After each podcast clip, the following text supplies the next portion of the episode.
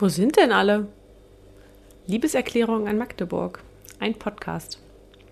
Wir laden Menschen ein, welche unsere Stadt gestalten, welche von ihr beeinflusst werden und sie durch Kultur, Kulinarik und oder ihr Engagement jeden Tag zu einem noch lebenswerteren Ort machen.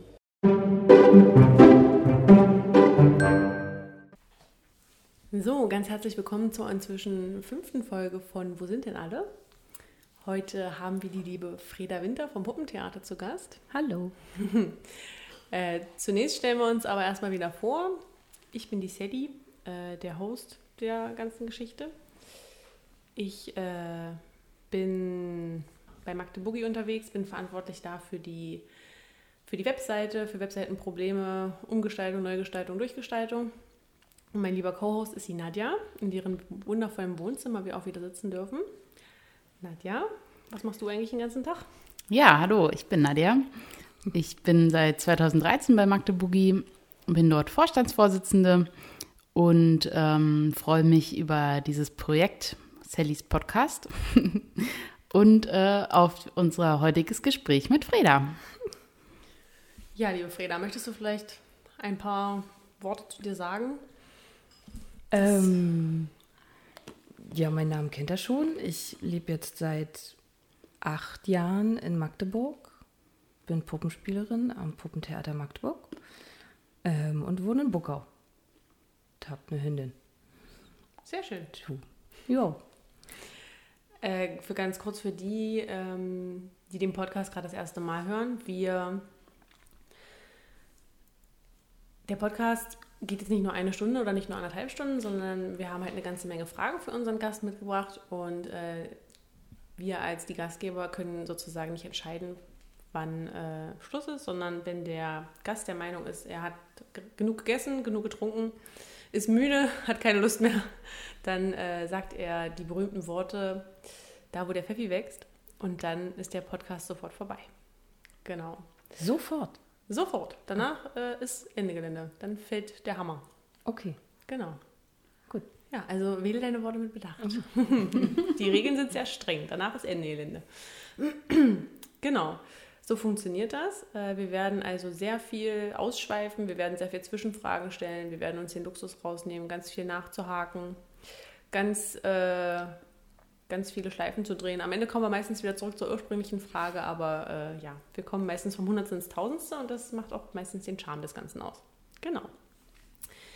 Traditionell zum Einstieg gibt es äh, zehn Fragen, neun Fragen äh, zum Warmwerden, mhm. die einfach äh, so ein bisschen zu deinem Bezug zu Magdeburg, was dich, was du dich an der Stadt magst und so weiter und so fort. Einfach, dass wir uns so ein bisschen, naja, ein bisschen so zum Eingrooven. Okay. Ja. Äh, wir haben heute wieder natürlich zauberhaftes Essen kredenzt. Äh, heute wieder, mhm. naja, selbstgemacht ist jetzt übertrieben, also selbst in Schüsseln gefüllt. Der Kuchen, äh, Nadja deutet gerade auf den äh, selbstgemachten Kuchen. Der ist noch vom Geburtstag über. Ja, nachher gibt es noch äh, Brot zum Dippen. Wir haben ja inzwischen gelernt, dass man äh, den Menschen, wenn sie einen Podcast aufnehmen, keine riesen Wraps servieren sollte, weil das einfach nicht geht. hatten wir beim ersten Podcast hatten wir die Wraps vom ähm, vom Botaniker und das oh war einfach war, war, eine technische Herausforderung, sagen wir mal so. Also Fingerfood ist besser. Okay. Es äh, ist irgendwie auch 90% Knoblauch da alles, also großartig. großartig. Genau. Ja, nachher wird es auch ein bisschen Wein geben. Also äh, freut euch wieder drauf, dass wieder ganz viel geschmatzt wird und ganz viel getrunken wird, mit Gläsern geklirrt wird und so. Genau. Gut, dann ähm, starten wir doch direkt mit der, mit der ersten Frage. Wir haben ja schließlich keine Zeit. So, wie würdest du Magdeburg einem Menschen beschreiben, der die Stadt überhaupt nicht kennt? Frieda lacht sich Witz tot. oh. Boah, schwierig. Ähm, Lass dir Zeit. Du kannst ganz weit ausholen. Wir haben Zeit. Tatsächlich ist es oft so, dass ich ja versuche, Freunde von Magdeburg zu überzeugen, dass die auf jeden Fall mal herkommen sollen und Magdeburg eine Chance geben sollen. Ähm, Magdeburg. Was zum, was zum Luft holen und Pause einlegen. Und wenn man ein bisschen Trubel braucht und Geduld hat, kann man den auch finden. ähm, und die richtigen Leute kennt. Ja, also eher sowas wie eine Pausetaste. Meine hauptsächlichen Freunde kommen eben aus Berlin und die haben halt die ganze Zeit Trubel um die Ohren und für die wäre Magdeburg, glaube ich, eher was zum Erholen. Hm. Die stört das aber nicht. Das ist eher so. Ähm, am Anfang schon, das war ein ganz schöner Kulturschock. Ja. Weil ich bin Berlinerin und dann so nach Magdeburg zu kommen, war heftig. Ja. Aber ich muss auch sagen, ich habe da auch eine ordentliche Portion Großstadtarroganz mitgebracht. Weil ich dachte, was, was ist das denn hier? Wo ist eure U-Bahn? Ja. oh, wo ist eure U-Bahn? Genau. Ähm, das war tatsächlich ein Schock, als ich gesehen habe, dass man hier äh, gut Viertelstunden auf eine Straßenbahn warten kann oder so. Das war ich nicht gewohnt. Äh, ja, aber man, man hat dann irgendwann ja Geduld und genügend Zeit und wie gesagt, lernt richtige Leute kennen, die einem dann halt schöne, schöne Orte zeigen. Und dann öffnet man so nach und nach sein Herz für Magdeburg. Ja, das brauchte aber Zeit. Ich habe tatsächlich, äh, ich glaube, letztes Jahr das allererste Mal bei meiner Familie irgendwie Weihnachtsfeier in Berlin gesagt, so, ich fahre jetzt nach Hause nach Magdeburg. Oh. Ich so, oh, aha. Bin also etwas, äh, kann sagen, angekommen. Gab es da eine Schlüsselsituation, wo du das erste Mal wirklich äh, dich richtig zu Hause gefühlt hast oder dachtest, dass äh, das hier längerfristig deine Heimat werden kann? Ähm, ja, als ich meinen Freund hier kennengelernt habe, Okay. was ich auch nicht für möglich gehalten hätte, dass ich mich äh, in einen Magdeburger verliebe. Äh, ich habe nämlich, seitdem ich, als ich hergezogen bin, habe ich alle möglichen Kartons, also was ich mir bestellt habe oder was man mir geschickt hat, äh, die Kartons im Keller gelagert. Weil ich wusste, ich werde hier nicht länger als zwei, drei, vier, maximal vier Jahre bleiben. Und dann brauche ich Umzugskartons. Äh, die habe ich dann weggeschmissen, als er bei mir eingezogen ist. Also vor fünf Jahren. Hat jetzt also auch gar nicht so lange gedauert, wenn ich jetzt acht Jahre hier bin. Hm. Ja. Und er ist gebürtiger Magdeburger. Mhm. Hm. ja. Hat dir dann die schönen Ecken von Magdeburg gezeigt, sozusagen. Ein paar ja und auch ein paar echt harte Ecken, also wo er so unter anderem aufgewachsen ist. Ähm, jetzt muss ich sagen, war das, ist das Olvenstedt oder Ottersleben? Ottersleben ist schon fast ein Dorf und Olfenstedt ist da hinten raus, wo sehr viele Neubauten stehen. Dann, dann eher das. ja. Also er hat mir auch ein paar harte Ecken gezeigt, äh, aber eben auch die, die ganzen schönen. Ja, ja, auf jeden Fall. Ich musste eben so lachen und habe Nadja angeguckt, weil Nadja äh, exakt das gleiche durchgemacht hat. Sie meinte, ich bleibe hier keinen Tag länger, als ich muss und jetzt hat sie ihr Zehnjähriges. Zack. Genau, ich habe immer, ich bin zum Studium nach Magdeburg gezogen und habe auch gesagt, also hier drei Jahre und dann ab, Ja. weg, weiter, wie auch immer. Und ich habe auch, glaube ich, wirklich zwei, drei Jahre gebraucht, bis ich hier angekommen bin. Und ähm, unter anderem durch Magdeburgi, dadurch, dass dann irgendwie sozusagen dieses Eintauchen in eine Kulturszene irgendwie mir dann so möglich erschien, was ich, glaube ich, in anderen Städten eher schwieriger mir vorstelle. Ähm, genau, hat das dann so.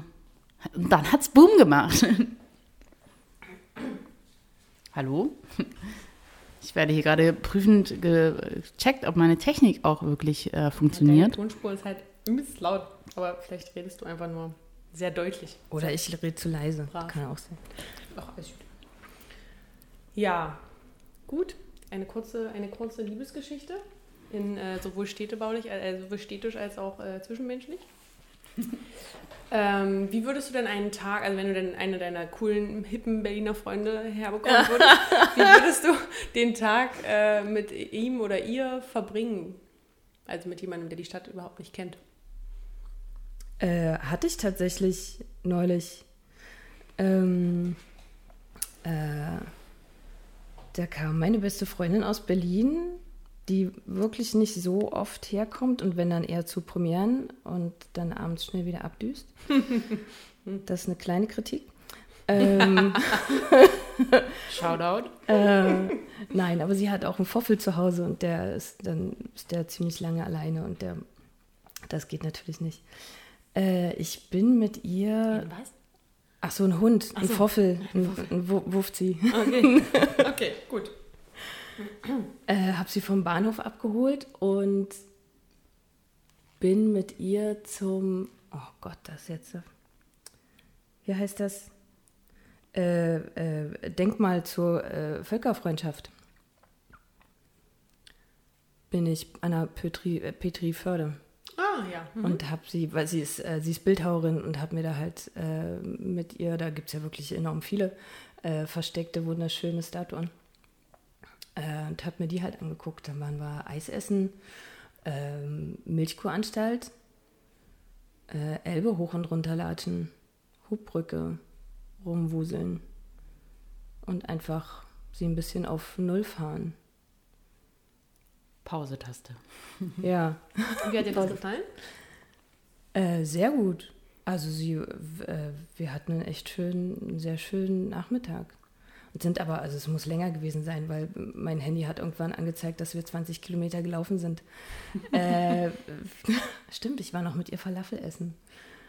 In den beiden zwei Falafelläden, die es so wunderbar gibt. Blöderweise nicht gut verteilt, weil sie so an einem Ort sind. da im Opernhaus. Ja. Äh, einmal vor und hinterm Opernhaus, weiß leider nicht die Namen, aber Vorhin wusste ich ihn noch, weil da hatte ich Fatira. Nämlich... Fa- Fatira? Fan, Fatira? Oh ja. Den anderen weiß ich auch nicht. Da hatte ich für jetzt Podcast mit Tino, hatte ich da ähm, Essen geholt. Mhm. Habe quasi Catering gemacht. War zauberhaft. Ja, schön. Ja, Das klingt nach einem schönen Tag. ja, das Aber war echt das, gut. äh, so an der Elbe lang spazieren, das zieht sich so ein bisschen durch. Das haben bis jetzt eigentlich alle gesagt. Also Naja. die meisten, dass sie. Klar, hast ja auch eine ordentliche Route zum Wandern.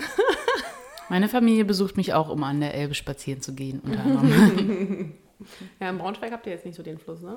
Ich komme ja auch nicht aus Braunschweig, Aber wo kommt deine Familie her? aus Hannover. Mann, Hannover, Hannover, und Braunschweig. Das ist so wie Halle und äh, Magdeburg. Wir hatten das Thema. Das habe ich ganz schnell gelernt. Hallo und Ja, Magdeburg. doch, in Hannover gibt es auch schöne Flüsse. Die Ime und die Leine, aber nicht mit dieser Imposanz von der Elbe. Ne? Also es hat schon was Besonderes und auch sozusagen dieser Stadtteil Buckau, in dem du ja auch lebst, was ja da die Schönheit ist, dass man entweder sich entscheiden kann, im urbanen Raum spazieren zu gehen Ja. oder halt einfach an der anderen Seite abbiegt und dann so im, in, der total, in der wunderschönen Natur ist, super Ja, schnell. absolut. Und die Stadt ein, eigentlich auch sehr schnell ausblenden kann. Das schätze ich auch sehr. Ja, man ist ja, also, weiß nicht, meine Freundin konnte ich damit beeindrucken, dass da halt ein Reh langläuft, aber man selbst ist schon ein bisschen gelangweilt. Ja, ja wieder Rehe. Ja, oh Mann. Und drei Kanickel, oh Mann, Ja, ey. genau. Ach, naja, kennt man schon. So. ja, aber als Städter, weißt du, da musst du erstmal eine Weile fahren oder fährst halt auf der Autobahn und denkst, oh, guck mal, da stehen Rehe. Stimmt. Aber eben nicht fünf Minuten von der Wohnung weg. Könntest du dir vorstellen, wieder zurück nach Berlin zu ziehen? Eine Frage, mit der ich mich in letzter Zeit oft beschäftige. Im Moment eher nein. Also das war, das war auch ein schräges Aha-Erlebnis, dass ich äh, gemerkt habe, ich war, also die ersten vier, fünf Jahre war ich, oder vier, fünf, doch fünf Jahre, war ich fast jedes Wochenende eigentlich wieder in Berlin. Ähm, aber habe dann irgendwann bemerkt, dass ich echt Zeit brauche, um mich an Berlin zu gewöhnen. Also ich zum Beispiel, ich bin ja halt nach Magdeburg gezogen und ich konnte extrem lange nicht schlafen, weil mich diese Ruhe überfordert hat. Also daran war ich halt überhaupt nicht gewöhnt. Dachte, ich habe auch lange überlegt, dachte, was ist denn hier eigentlich los? Das ist doch total toll, aber es war beunruhigend für mich, weil in Berlin, da wo ich gewohnt habe, war ich immer an der Hauptstraße in der Nähe von einem Supermarkt, der morgens ab um sechs beliefert wird. Äh, Party People bis um vier oder so. Straßenbahn, fünf Minuten Abstände und dann war das einmal hier so sipp. Völlig ruhig. Ähm, jetzt, wenn ich halt nach Berlin fahre, ist man halt so sehr in seiner Familie irgendwie aufgehoben und hat halt meistens irgendwie einen Anlass, Geburtstag. Man ist nicht so draußen groß trubelig unterwegs. Äh, aber wenn ich mir dann mal so die Berlin-Kante gebe, brauche ich einfach mindestens drei, vier Tage, um mich daran zu gewöhnen, an diesen Stress, also diesen permanenten Stress, an diese Schnelligkeit und auch teilweise krasse Aggressionen auf der Straße. Also wo du merkst, okay, die hatte ich jetzt mit voller Wucht beim Aussteigen aus der U-Bahn angerempelt, nur einfach, weil sie mal äh, jemanden anbuffen wollte, um mal ein bisschen Frust abzulassen oder so. Und damit kann ich mittlerweile immer schwieriger umgehen. Ja. Ja, ich habe das sehr zu schätzen gelernt, hier so in so einer Ruhe zu wohnen. Oh Gott. ja, besonders hier im Bukau. Also ich hatte schon den Sprung vom Hasselbachplatz, sehr lange am Hasselbachplatz gewohnt, zehn, zehn Jahre. Ja. Und bin dann hier nach Bukau gezogen. Und das ist schon ein Unterschied. Also das war auch so. Mhm. Hier ist, hier hinten ist einfach absolut nichts. Absolute Stille. ja. Das ist ein Traum. Dadurch, gut, jetzt wahrscheinlich auch durch die Baustelle natürlich. Mhm. Es ist ja einfach absolut, absolute Stille. Was ich immer, was immer so, weil ich habe einen, einen, Spielplatz äh, hier nach hinten raus, also Basketball spielende Kinder ist dann so, was auch immer, warum immer auch mal die nachts um zwölf Basketball spielen müssen, so dieser Basketball. Ah, wir haben den gleichen Basketballplatz, ne? Oh, ja. Mm, okay, dann, mm. okay. yeah. Ist ja manchmal so ein bisschen so. Ja, ah. mit ihrer Boombox. Aber wenn man den Luxus hat, sich über sowas aufregen zu können. Ja, ja, ja. Ja, ja absolut. Genau. Ja, aber das ist schon, das, und dann den, den Sprung von Berlin nach Bukau, das stelle ich mir krass vor. Also das muss dann wirklich äh, Kulturschock ja, das, sein. Das, das, war, das war wirklich ein Kulturschock. Aber den habe ich, glaube ich, auch nur so gut gemeistert, weil ich hatte auch den Luxus, ich bin nicht alleine nach Magdeburg gekommen. Ich bin ja mit äh, damals drei weiteren Kollegen, äh, Freunden hierher oder damals Kommilitonen äh, nach Magdeburg gekommen. Deswegen war das kein, kein Start für mich komplett alleine. Das wäre, glaube ich, auch nochmal eine richtig harte Nummer gewesen. Ja. Also da dann Anschluss, da dann, ja, ein bisschen, ein bisschen äh, da den Anschluss zu bekommen, boah, das wäre, glaube ich, richtig, richtig schwer gewesen.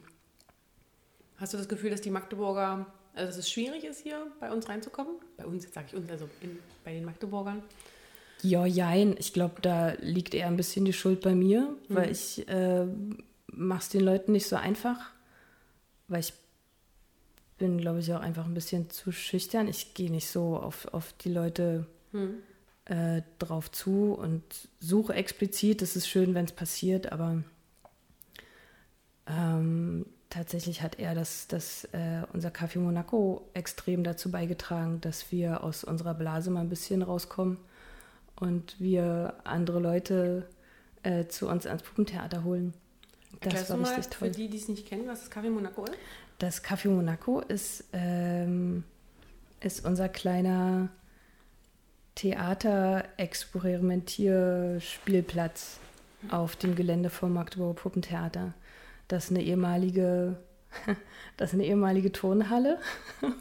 Das kleine Ding war mal eine Turnhalle? Das kleine Ding mit diesen zwei Säulen mitten im Raum war mal eine Turnhalle. Okay. Weil ich glaube, ich doch äh, das Rayonhaus daneben an war nämlich mal eine, eine Schule für, äh, glaube ich, geistig Behinderte. Mhm. Und das war halt deren kleine Turnhalle. Dann war das eine Gerümpelkammer. Ich glaube auch mal ein Mahlsaal. Mhm. Wir haben es als Gerümpelkammer kennengelernt und haben, als wir ein, zwei Jahre äh, am Puppentheater waren, die entdeckt und haben die uns dann zu unserem eigenen Spielplatz ausgebaut und das Experiment ins Leben gerufen namens Café Monaco. Ja, und das war Gold wert für uns. Ja. Wir haben uns immer äh, als Magdeburgi dagegen entschieden, das groß zu bewerben, ja. weil das ja so der absolute Insider ist sozusagen, mhm. ne? Einfach auch platzbedingt und so weiter. Jetzt ist es raus in einem Magdeburgi-Podcast. Ich raste aus. also, äh, genau, was ich schön finde, ist, dass es ja auch sehr kurzfristig beworben wird, wenn es stattfindet. Mhm. Also es bleibt dieser Kick bleibt trotzdem erhalten, auch wenn wir jetzt über Monaco, über das Café Monaco gesprochen haben. Und schön diese Background-Story zu hören mit dem, mit der Tonhalle, das wusste ich auch noch nicht. Ja. Spannend. Ähm, ich war jetzt also auch schon sehr oft da beim Café Monaco und es ist ja Ich, also, wenn ich jetzt jemandem das versuche zu erklären, was das ist, weil, weil ich irgendwie sage, Mensch, hast du Bock beim Kaffee Monaco zu kommen? Was? Dann, dann versuche ich das mal zu erklären und denke mir dann so Ja. nach fünf Sekunden, ach komm einfach mit. Es ist, es, man kann es nicht erklären, komm einfach mit. Ja, So, wie würdest du es jemandem, also hilf mir mal, wie, wie soll ich denn das nächste Mal, wenn ich da jemanden mit überreden soll, wie, wie soll ich es ihm erklären? Oh Gott. Also das hat ja, das hat ja mein, mein Kumpel Flo auch schon auf der, auf der Facebook-Seite äh, grob versucht. ähm, tja, wie erklärt man das? Das ist ein Abend gestaltet vom Ensemble des Puppentheaters. Ah, da würde ich jetzt schon einschlafen. Das ist nicht so reizvoll. ähm, ein experimenteller Abend, äh, wo man nicht weiß, selbst die Spieler selbst oft auch nicht wissen, was auf sie zukommt. Also wir haben uns ganz oft, äh, sprechen wir uns auch nicht ab, wer was macht. Also man weiß grob, was kommt, aber was dann der Inhalt ist oder wo es dann hinausläuft äh, oder wo es sich hin improvisiert, das ähm, weiß oft keiner in Gänze. Also einfach mal, um jetzt für Menschen, die es wirklich gar nicht kennen, mal so die Range aufzuzeigen. Also es, es wurde sich schon auf der Bühne gegenseitig tätowiert. Ja. Es gab auch schon, äh, weil der hat auf der Bühne nicht stattgefunden, da ist einfach nur, ähm, ich, mir fällt leider ihr Name gerade nicht ein, ist mit einem, ähm, mit so einem Alkohol, so einem Promilletester durch die Gegend gelaufen. Ach, Man konnte Anna, halt ja. Wetten abschließen. Es war also der übelste, weil dieses Gerät, ich schwöre euch, der, das Gerät war kaputt. Ich hatte wirklich also den übelsten Absturz meines Lebens, weil ich natürlich irgendwie so eine Promillezahl festgelegt habe. Und Oh dieses Gerät Gott. war kaputt und die Zahl stieg einfach nicht. Also habe ich es völlig übertrieben und musste danach vom Freund meiner Mitbewohner nach Hause getragen Oh werden, Gott. weil wirklich gar nichts mehr ging. Es ging nichts mehr. Oh ja, du, ich glaube, du hast auch teuflische Mexikaner mitgebracht, kann das, weil ich habe mich, Stimmt, ich war war sehr froh über diese Mexikaner. Das war, stimmt, das war der Abend, wo ich die Mexikaner mitgebracht habe. Ja, ich glaube, die haben wir beide gelehrt. Ging gar nicht. Und ich habe die 1,2 Promille nicht geschafft. Naja, das war übel. Also, jetzt wisst ihr so ein bisschen die Range. Es klingt jetzt so, als wäre es kulturell überhaupt nicht anspruchsvoll, ist es aber total. Also, es wird auch gesungen, es wird getanzt, Ach, da gibt es auch wird ja, äh, selbstgeschriebene Gedichte. Ja, Dann gibt es genau. auch mal einen Poetry Slam. Oder wir stellen, das hatten wir auch mal zu einem Weihnachtsabend. Ich weiß nicht, ob man sich noch an so Dexter erinnern kann. Jedenfalls war das Monaco mit Zellophanfolie ausgekleidet und wir haben alle äh, weiße Unterwäsche irgendwie angehabt, lange Unterwäsche, Sachen und wir hatten einen befreundeten Künstler, der hat uns mit äh, Blut beschmissen, beschmiert, je nachdem, was wir für eine Todesart vorher aus einem Sack gezogen haben. und die Leute mussten raten, an was für einer Todesursache wir äh, gestorben sind, an was für Blutlachen wir so dran hatten. Oh Gott, ja, verrückte Sachen. Ich glaube, wir haben auch mal, ja, nicht glauben, wir haben unser Monaco mal mit sechs Tonnen Sand befüllt und haben damit heute noch ein bisschen zu tun, ähm, um einen kleinen, äh, kleinen Strand in unser Monaco zu haben. Das war ziemlich abgefahren. Das glaube ich. Ja, da kam so ein LKW mit sechs Tonnen Sand für uns. Hm. Also, ihr seht, es ist schwierig zu beschreiben. Man muss es einfach mal gesehen haben. Ja, genau. Ja, im Moment halt schwierig, ne? Ja, im Moment ist es schwierig. Da hatten wir dann einmalig mal äh, ein Café Monaco online. Habt ihr das zufällig? No, doch, ich habe dir ein Bier gebracht. Ja, und Ja. hast du auch ein Bier gebracht. Ah, stimmt. Oh, im Friseurland, ja klar. Ja. Herumgedüst. Das war auch toll. Aber ein Wahnsinnsaufwand, mein lieber Scholli. Oh. Ja, ich fand das erst, war erstaunt, dass du so schnell da warst. Aber gut, du wohnst ja hier, deshalb. Äh, Na, wir waren alle am Monaco äh, versammelt und haben auf die, äh, auf die Benachrichtigung gewartet, wer ein Bier möchte. und wenn jemand dann aus Olfenstedt angerufen hat, dann musste jemand nach Olfenstedt fahren. Du, ich glaube, Lenny ist auch nach Roten See gefahren und hat Ferry auch ein Bierchen gebracht. was? Oh, das ist ja gemein. ja. Komm mal ja. Bis nach Rotensee. Oh, krass. Ja, das war, das war knackig. Haben wir gemacht. Ja. Ich glaube, wir haben uns ja auch, weiß nicht, ich glaube, anderthalb Stunden Zeit gegeben oder so, um so die ganzen Wünsche irgendwie zu erfüllen. Ich glaube, manch einer war auch mit Auto unterwegs, wir hatten Motorrad und die anderen waren mit dem Rad. Hm. Ja, ja, und wir hatten Linda am, äh, am Handy, die uns die ganze Zeit so die Leute vermittelt hat, wo wer wie jetzt gerade am nächsten ist, um das Bier schnell rumzubringen. Ja, das war toll. das war eine schöne Idee, ja. Ja. Mm. Ihr seht gerade, wir sind gerade mal zwei Fragen weit gekommen und wir haben tausend Bögen oh, geschlagen. Oh, echt? Zauberhaft. Aber das ist, äh, so funktioniert Okay. Was ist die größte Stärke unserer Stadt?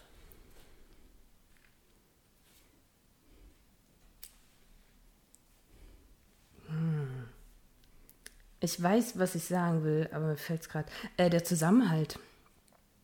Ich war total geflasht davon, ähm, ähm, wie gut vernetzt ähm, gewisse Kreise hier sind und wie schnell man auch Hilfe angeboten bekommt. Und ähm, die, der, der, der familiäre Zusammenhalt im größten Sinne, also dass hier wirklich wahnsinnig viele Freundeskreise miteinander vernetzt sind und äh, füreinander da. Sowas habe ich in äh, Berlin noch nicht erlebt. Also da hat man so seinen kleinen Freundeskreis, aber die sind halt nicht über die ganze Stadt äh, vernetzt und ausgebreitet. Und das habe ich hier neu kennengelernt. Das ist eine wahnsinnig große Stärke von Magdeburg. Das hat mich schwer beeindruckt.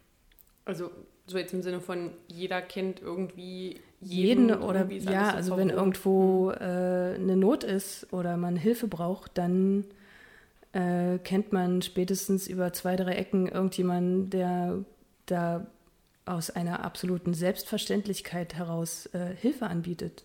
Äh, und zwar ohne Knurren und Murren. Das ist verrückt. Das Und auch toll. bedingungslos, ja. Äh, Mhm. Ich, also ich erlebe das auch so, dass, ähm, also wenn ich jetzt in die Situation kommen würde, in einer Woche eine bestimmte Veranstaltung umsetzen zu müssen, ja. dann wüsste ich sofort, wen ich fragen kann und ähm, wüsste oder wäre mir auch ziemlich sicher, dass es funktioniert und mein Konzept dann auch am Ende aufgeht. Also mit diesem Netzwerk im Rücken. So. Mhm. Ja. Und meint ihr, das kommt durch die, ist das eine Mentalitätssache? Kommt das durch die Größe? Also ist das, weil wir äh, doch verhältnismäßig klein sind? Ist das, geht das, im, sagen wir mal jetzt zum Beispiel Berlin einfach gar nicht anders? Oder ist das so ein Mentalitätsding? So. Ich glaube, das hat viel mit der Größe zu tun, Mit der was? also mit, mit der Größe der Stadt. Okay. Und weil es, ähm, weil halt so die, diese ganzen besonderen, tollen Leute einfach, ähm, also wissen, was sie auch aneinander haben und so zusammenhalten. Also weil es äh, gibt halt nicht, äh, ich weiß gar nicht, wie viele Millionen mittlerweile in Berlin wohnen. Äh, weiß ich gar nicht. Zu viele, zu viele jedenfalls. Das hast du hier, ist in Magdeburg äh, halt wesentlich überschaubarer. Hm. Mentalitätsabhängig würde ich es nicht machen. Ich glaube einfach, dass die Leute darauf bedachter sind, so die Leute, mit denen sie können, bei sich zu behalten und nicht so aus den Augen zu verlieren was in Berlin bestimmt schneller passiert, weil, naja, du hast halt ziemlich viel um die Ohren und vor den Augen und da hast du, also in Berlin habe ich mich so auf eins, zwei Hanseln konzentriert und das war okay. Und hier begegnest du aber beim, beim Spaziergang eben schon fünf Leuten und quatscht. Das, äh, also in Berlin verliert man sich einfach schneller aus den Augen. Wenn man da nicht kontinuierlich dran bleibt, ist das schwierig. Mhm. Hat ja, klingt sehr entschleunigend, so, dass man Absolut. so, wenn man den Leuten immer wieder über den Weg läuft, dann erhalten sich die Freundschaft sozusagen von selber. Mhm. Klingt entspannt. Aber ja, wenn man so drüber nachdenkt, geht mir ja auch so. Obwohl tatsächlich, ich habe eine Freundin. Ich meine, ich wohne quasi fast eigentlich gegenüber. Aber wir brauchen mindestens vier, fünf Anläufe, um mal zueinander zu kommen. Aber okay, das, äh, das ist so. Ich finde das auch faszinierend. Manche Menschen sieht man nie auf keinen Veranstaltungen, nirgendwo draußen. Ich frage mich mal, äh, was machen die? Wo, wo sind denn die? Und manche Menschen trifft man ständig. Nadja treffe ich zum Beispiel ständig, seitdem sie ab und zu meinen Hund ausführt.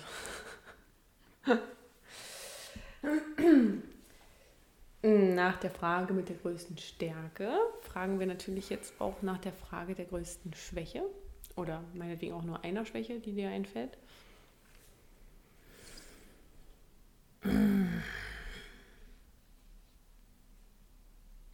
Boah. Ja, ja.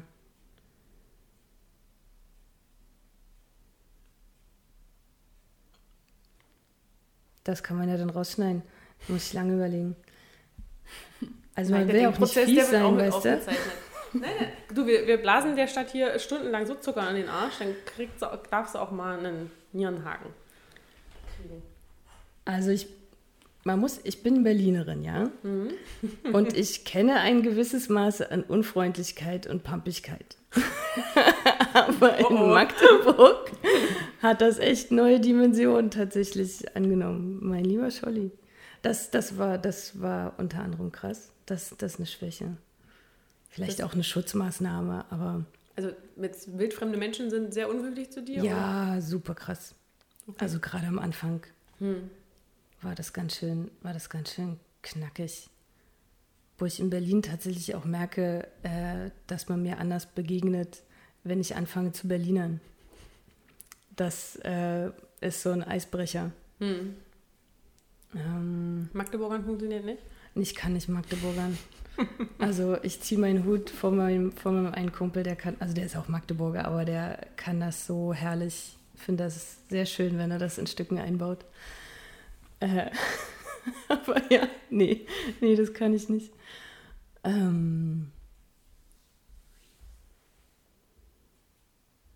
ach, und wie fremdenfeindlich, äh, fremdenfeindlich hier einige sind, das ist auch echt heftig. Das ist krass das ist auch nochmal eine ganz andere Dimension als in Berlin. Das, äh, das spürst du richtig wie so eine kalte Schelle aus dem mhm. Nichts. Mhm. Ja, das ist immer wieder sehr entwaffnet manchmal. Gut, das äh, da, das, das, Ja, okay. Na, oh, doch, ich wollte dir nie ins Wort fallen. Nee, nee, aber das äh, war das war es zu knackig. Nee, das ist ja so. Ja. Also was man, wenn man was denn beschönigen, ist ja nun mal leider so. Mhm. Und das in einen Teppich zu kehren, das ist nach wie vor immer noch ein Problem. Ich dachte eigentlich immer, dass das irgendwie besser geworden ist, ist bestimmt ein Teil auch, aber dann erschrickt es mich zwischendurch dann doch immer noch, wie viele Menschen da tatsächlich immer noch so drauf sind. Aber wir wollen jetzt mal nicht breiter latschen, als es unbedingt sein muss. ähm, jetzt kommt meine Lieblingsfrage. Oh. Wenn die Stadt ein Mensch wäre. Ach. Ach. Hast du die Frage schon mal gehört? Ja, vor der hat mich Ferry gewarnt. Und seitdem er mir das erzählt hat, dachte ich, oh Gott, oh Gott. Aber ja. Fand Ferry die Frage doof?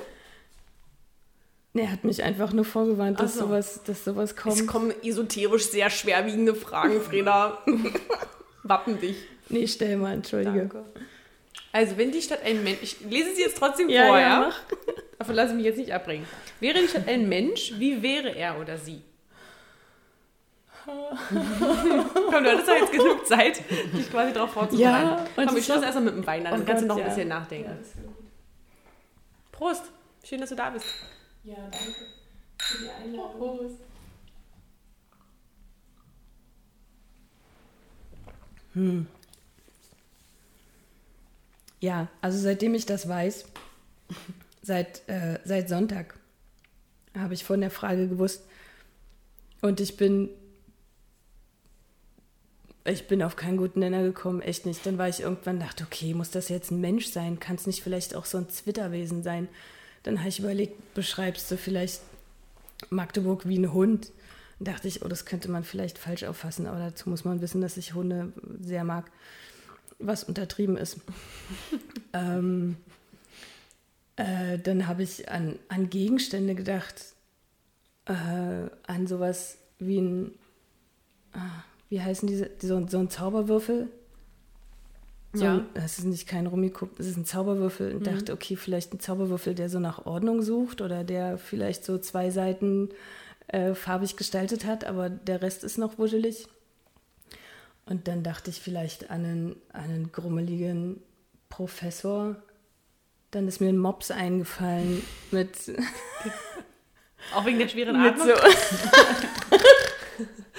Ah, eine, eine Mops- eine Mops-Mischung. Irgendwie niedlich, aber erst so auf den zweiten Blick, oder? Ja, auch ein bisschen, bisschen, bisschen hochnäsig, versnobbt, punkig ein bisschen. Da wollte ich, äh, dem Mops hätte ich dann irgendwie einen bunten Kragen angezogen. Ähm, auf jeden Fall wahnsinnig agil. Wahrscheinlich radelt der Mops auch. Also ich, ich kann mich nicht auf einen, auf einen Menschen festlegen, echt überhaupt nicht. Wie? Okay, vielleicht ist es ja ein alter Professor, der einen Mops hat. Und der gern Zauberwürfel löst. Genau, und der vielleicht auch ein bisschen bipolar ist. Okay. Also, ich interpretiere das jetzt nur so, was du gesagt hast, weil es scheint ja so dieses Zwei-Gesichter-Ding, das zieht sich ja so ein bisschen durch, ne? So. Absolut. Okay, also bipolarer Professor, der einen Mops hat. Ich finde den bipolaren Mops ganz witzig. Oder einen bipolaren Mops. Klammern wir den Professor einfach aus. Bipolarer das ist Mops mit, mit, buntem, mit buntem Stehkragen. Tatsächlich bist du aber auch die Erste, die die Frage richtig beantwortet, weil darauf wollte ich immer hinaus und alle anderen haben immer irgendwie erzählt, so. Ja, also wir nehmen jetzt immer Fredas äh, Beschreibung als äh, Beispiel. Ach komm, da gibt es auch kein richtig und kein falsch. Naja, nee, ich, hab, ich wollte ja, ist ja völlig okay, wie jemand meine Frage, also wie jemand meine Frage interpretiert, ist ja völlig frei, aber bis, darauf wollte ich bisher mal hinaus, dass bei jemandem wirklich so eine Persona erstellt sozusagen und alle anderen haben immer so, ich gebe auch zu, die Frage ist ja auch wirklich gemein, aber ich Ja, die einfach. ist wirklich fies. Aber sie, äh, finde ich, löst schöne Gedankengänge aus, weil man so, na, wenn man versucht, so menschliche Eigenschaften, und pass auf, es gibt ja noch eine Frage in die Richtung. ähm, könntest du ihr etwas sagen? Was wäre das? Werd mal ein bisschen lockerer. äh.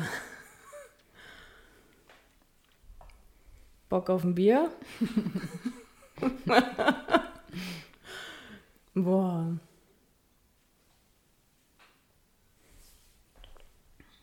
Das ist halt echt schwierig, weil, also,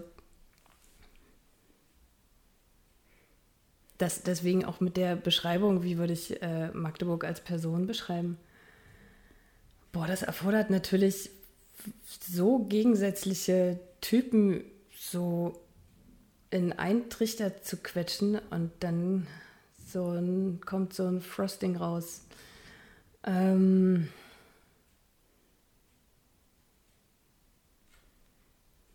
hm.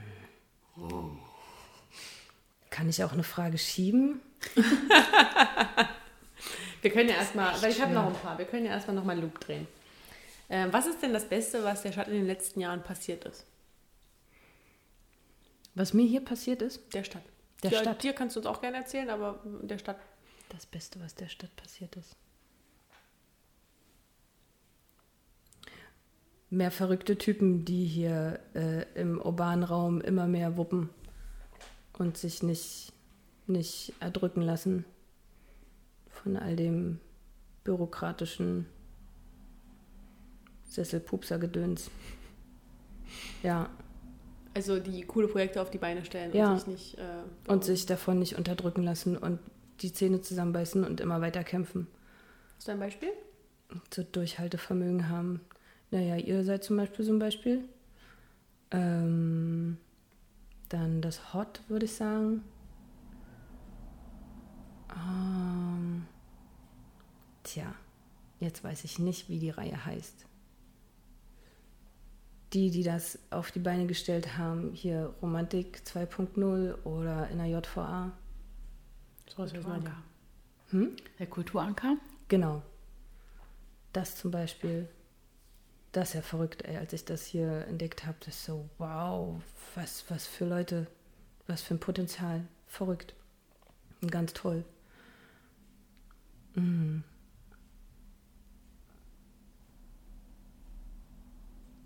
Ja, oder also zum Beispiel auch das Brukau, dass es so, so äh, äh, Türen öffnet für, für, für Singer-Songwriter oder so und eben so kleine Abende veranstaltet. Sich eben nicht von äh, Leuten, die das anscheinend vielleicht stört oder so, halt klein kriegen lassen. Ja, die halt mutig sind weiter. Es ist interessant, dass so, also wenn ich die Frage stelle, kommt immer bisher, eigentlich, kam bisher immer die Antwort, dass das so Einzelpersonen sind oder kleine Kollektive. Mhm.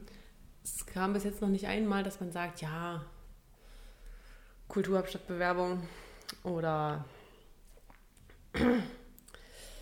dass äh, wir die Lieblingsfights von Otto dem Großen waren so. Also es Mhm. immer, also es war nie, dass es irgendwie äh, etwas von großen irgendwas Großgetriebenes war, was Kommerzielles, sondern Ja. kam bisher immer die Antwort, das, was ich total schön finde. Das ist ja scheinbar, und das spricht ja für uns.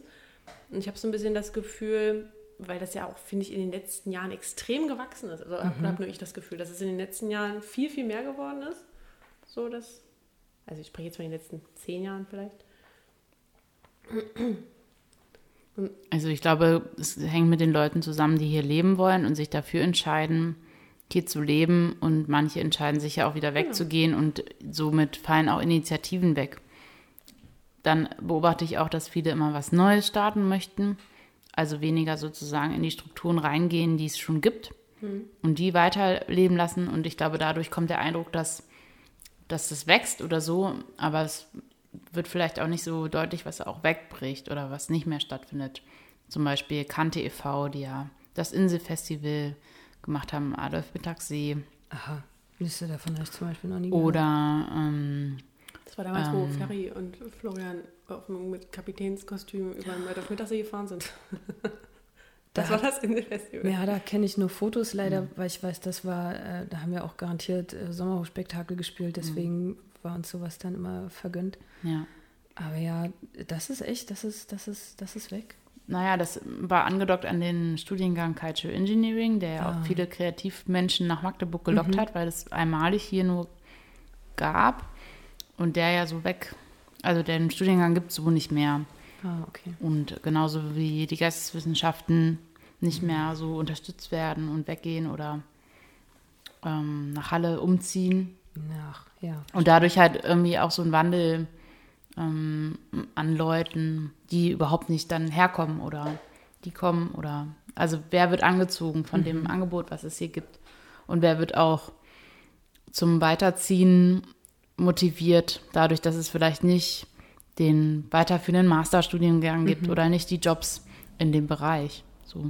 Und dadurch entsteht viel Wandel, auch in der Kultur oder in dieser subkulturfreien Kulturszene. Ja. Worauf ich hinaus wollte, dass es so ein bisschen diese Mentalität hat, dass die Leute es einfach so selber in die Hand nehmen. Wir sind halt durch unsere Größe und dadurch, dass man uns irgendwie die ähm, Studiengänge nach und nach abspenstig macht, die halt coole Leute herbringen, dass man halt so ein bisschen das Gefühl hat, so, so, wie so ein bisschen so eine Trotzreaktion, ja, machen wir es halt selber, machen wir halt selber, dass hier was Cooles stattfindet und so. Was ja unglaublich sympathisch ist. Darauf wollte ich eigentlich hinaus. War jetzt vielleicht ein bisschen wirr, aber genau. Ähm, ist dir schon eingefallen, was du der Stadt gerne sagen würdest? Nee, nee, nee.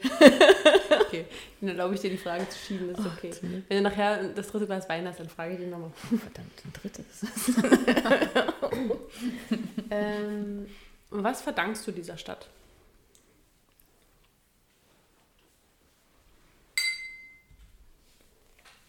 Die Liebe meines Lebens. Oh, das ist schön. Weil das hätte ich echt nicht gedacht, ein Magdeburger. Aber ja.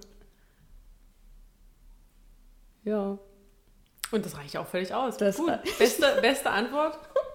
Auf jeden Fall. Hm. Na, der nickt ganz versonnen. ist deiner auch ein Magdeburger? Nein. Nein. Aber ich habe ihn hier kennengelernt. Magdeburg ist Mhm. quasi Couple City. So. Ja, da rechnet man irgendwie nicht so richtig mit. Irgendwann denkt man so, hm, Warum rechnet man nicht damit? Es gibt übelst schöne Menschen in Magdeburg. es gibt unglaublich schöne Menschen in Magdeburg, aber so im Dating-Game ist vielleicht auch noch. Oder Ein keine Ahnung, vielleicht dadurch, genau, vielleicht dadurch, dass es so klein ist und man kennt sich Man- ja dann oder man kennt, meint dann schnell alle zu kennen, Ja, die man interessant bewegt sich sind. immer so in So. den gleichen Kreisen Ja. und wenn man so Veranstaltungen halt besucht, die einem, die einen halt ansprechen, dann sieht man halt auch immer eher so die gleichen Leute. Ja, Das stimmt. äh, dann ist das schwierig tatsächlich. also Blind Dates gibt es in Magdeburg quasi nicht. Äh, nee. Würde ich sagen, das gibt's nicht. Nee. Ähm, das ist jetzt meine Lieblingsantwort. Gut. Und die äh, letzte Frage, Kredenz von Nadja. Wie hast du Magdeburgi mal kennengelernt? Ähm, ich glaube, also ziemlich am Anfang habe ich halt äh, so auf meinen Wegen versucht, äh, mir die Stadt irgendwie nahe zu bringen. Und bin halt auf Facebook äh, und habe alles Mögliche, was irgendwie urban war und mit Magdeburg zu tun hatte. Also, weiß nicht, Kulturanker, Urban Piraten. Und dann kam eben auch Magdeburgi dazu. Äh, habe ich mich halt irgendwie versucht, da drüber irgendwie zu informieren, was hier halt so in der Stadt geht und was so los ist. Und ich, ich weiß allerdings nicht genau, die, es gab mal so ein tolles Kulturmagazin, Kulturschwärmer. Schwärmer. Ah, ich dachte mal Kulturfalter. Es hieß auch mal. Kulturfighter. Aha, Es hieß mal so und dann hieß es so. Hm. okay. Weil ich glaube, die sind ziemlich schnell mal auf uns aufmerksam geworden, weil halt so vier jungsche Leute äh, von Berlin nach Magdeburg kamen, um am Puppentheater was zu wuppen. Und die haben uns interviewt. Und ähm, dadurch dann irgendwie führte sich dann, das ging so weiter. Und dann blieb man halt auf dem Laufenden. Hm. Und ich glaube, entschuldigt, äh, glaube, ihr habt uns dann auch irgendwann mal angefragt, äh, mit dem Café Monaco tatsächlich. Ob ihr, ich weiß nicht, ob ihr da mh, was machen könnt oder das irgendwie mal publik machen wollt oder so. Das wollten wir ja immer nicht so, wie du ja vorhin erzählt hast, genau. Ich auch nicht. Ja. Ich soll ein Insider bleiben. Gut, jetzt ist die Katze aus dem Sack, ja. ähm, Na, wir werden sehen, wer bis hier noch mitgehört hat. ja, Genau. stimmt. Genau. Kann man in die Kommentare posten. Kaffee Monaco. Obwohl, na gut. ähm, die. Na. Ich meine Frage vergessen.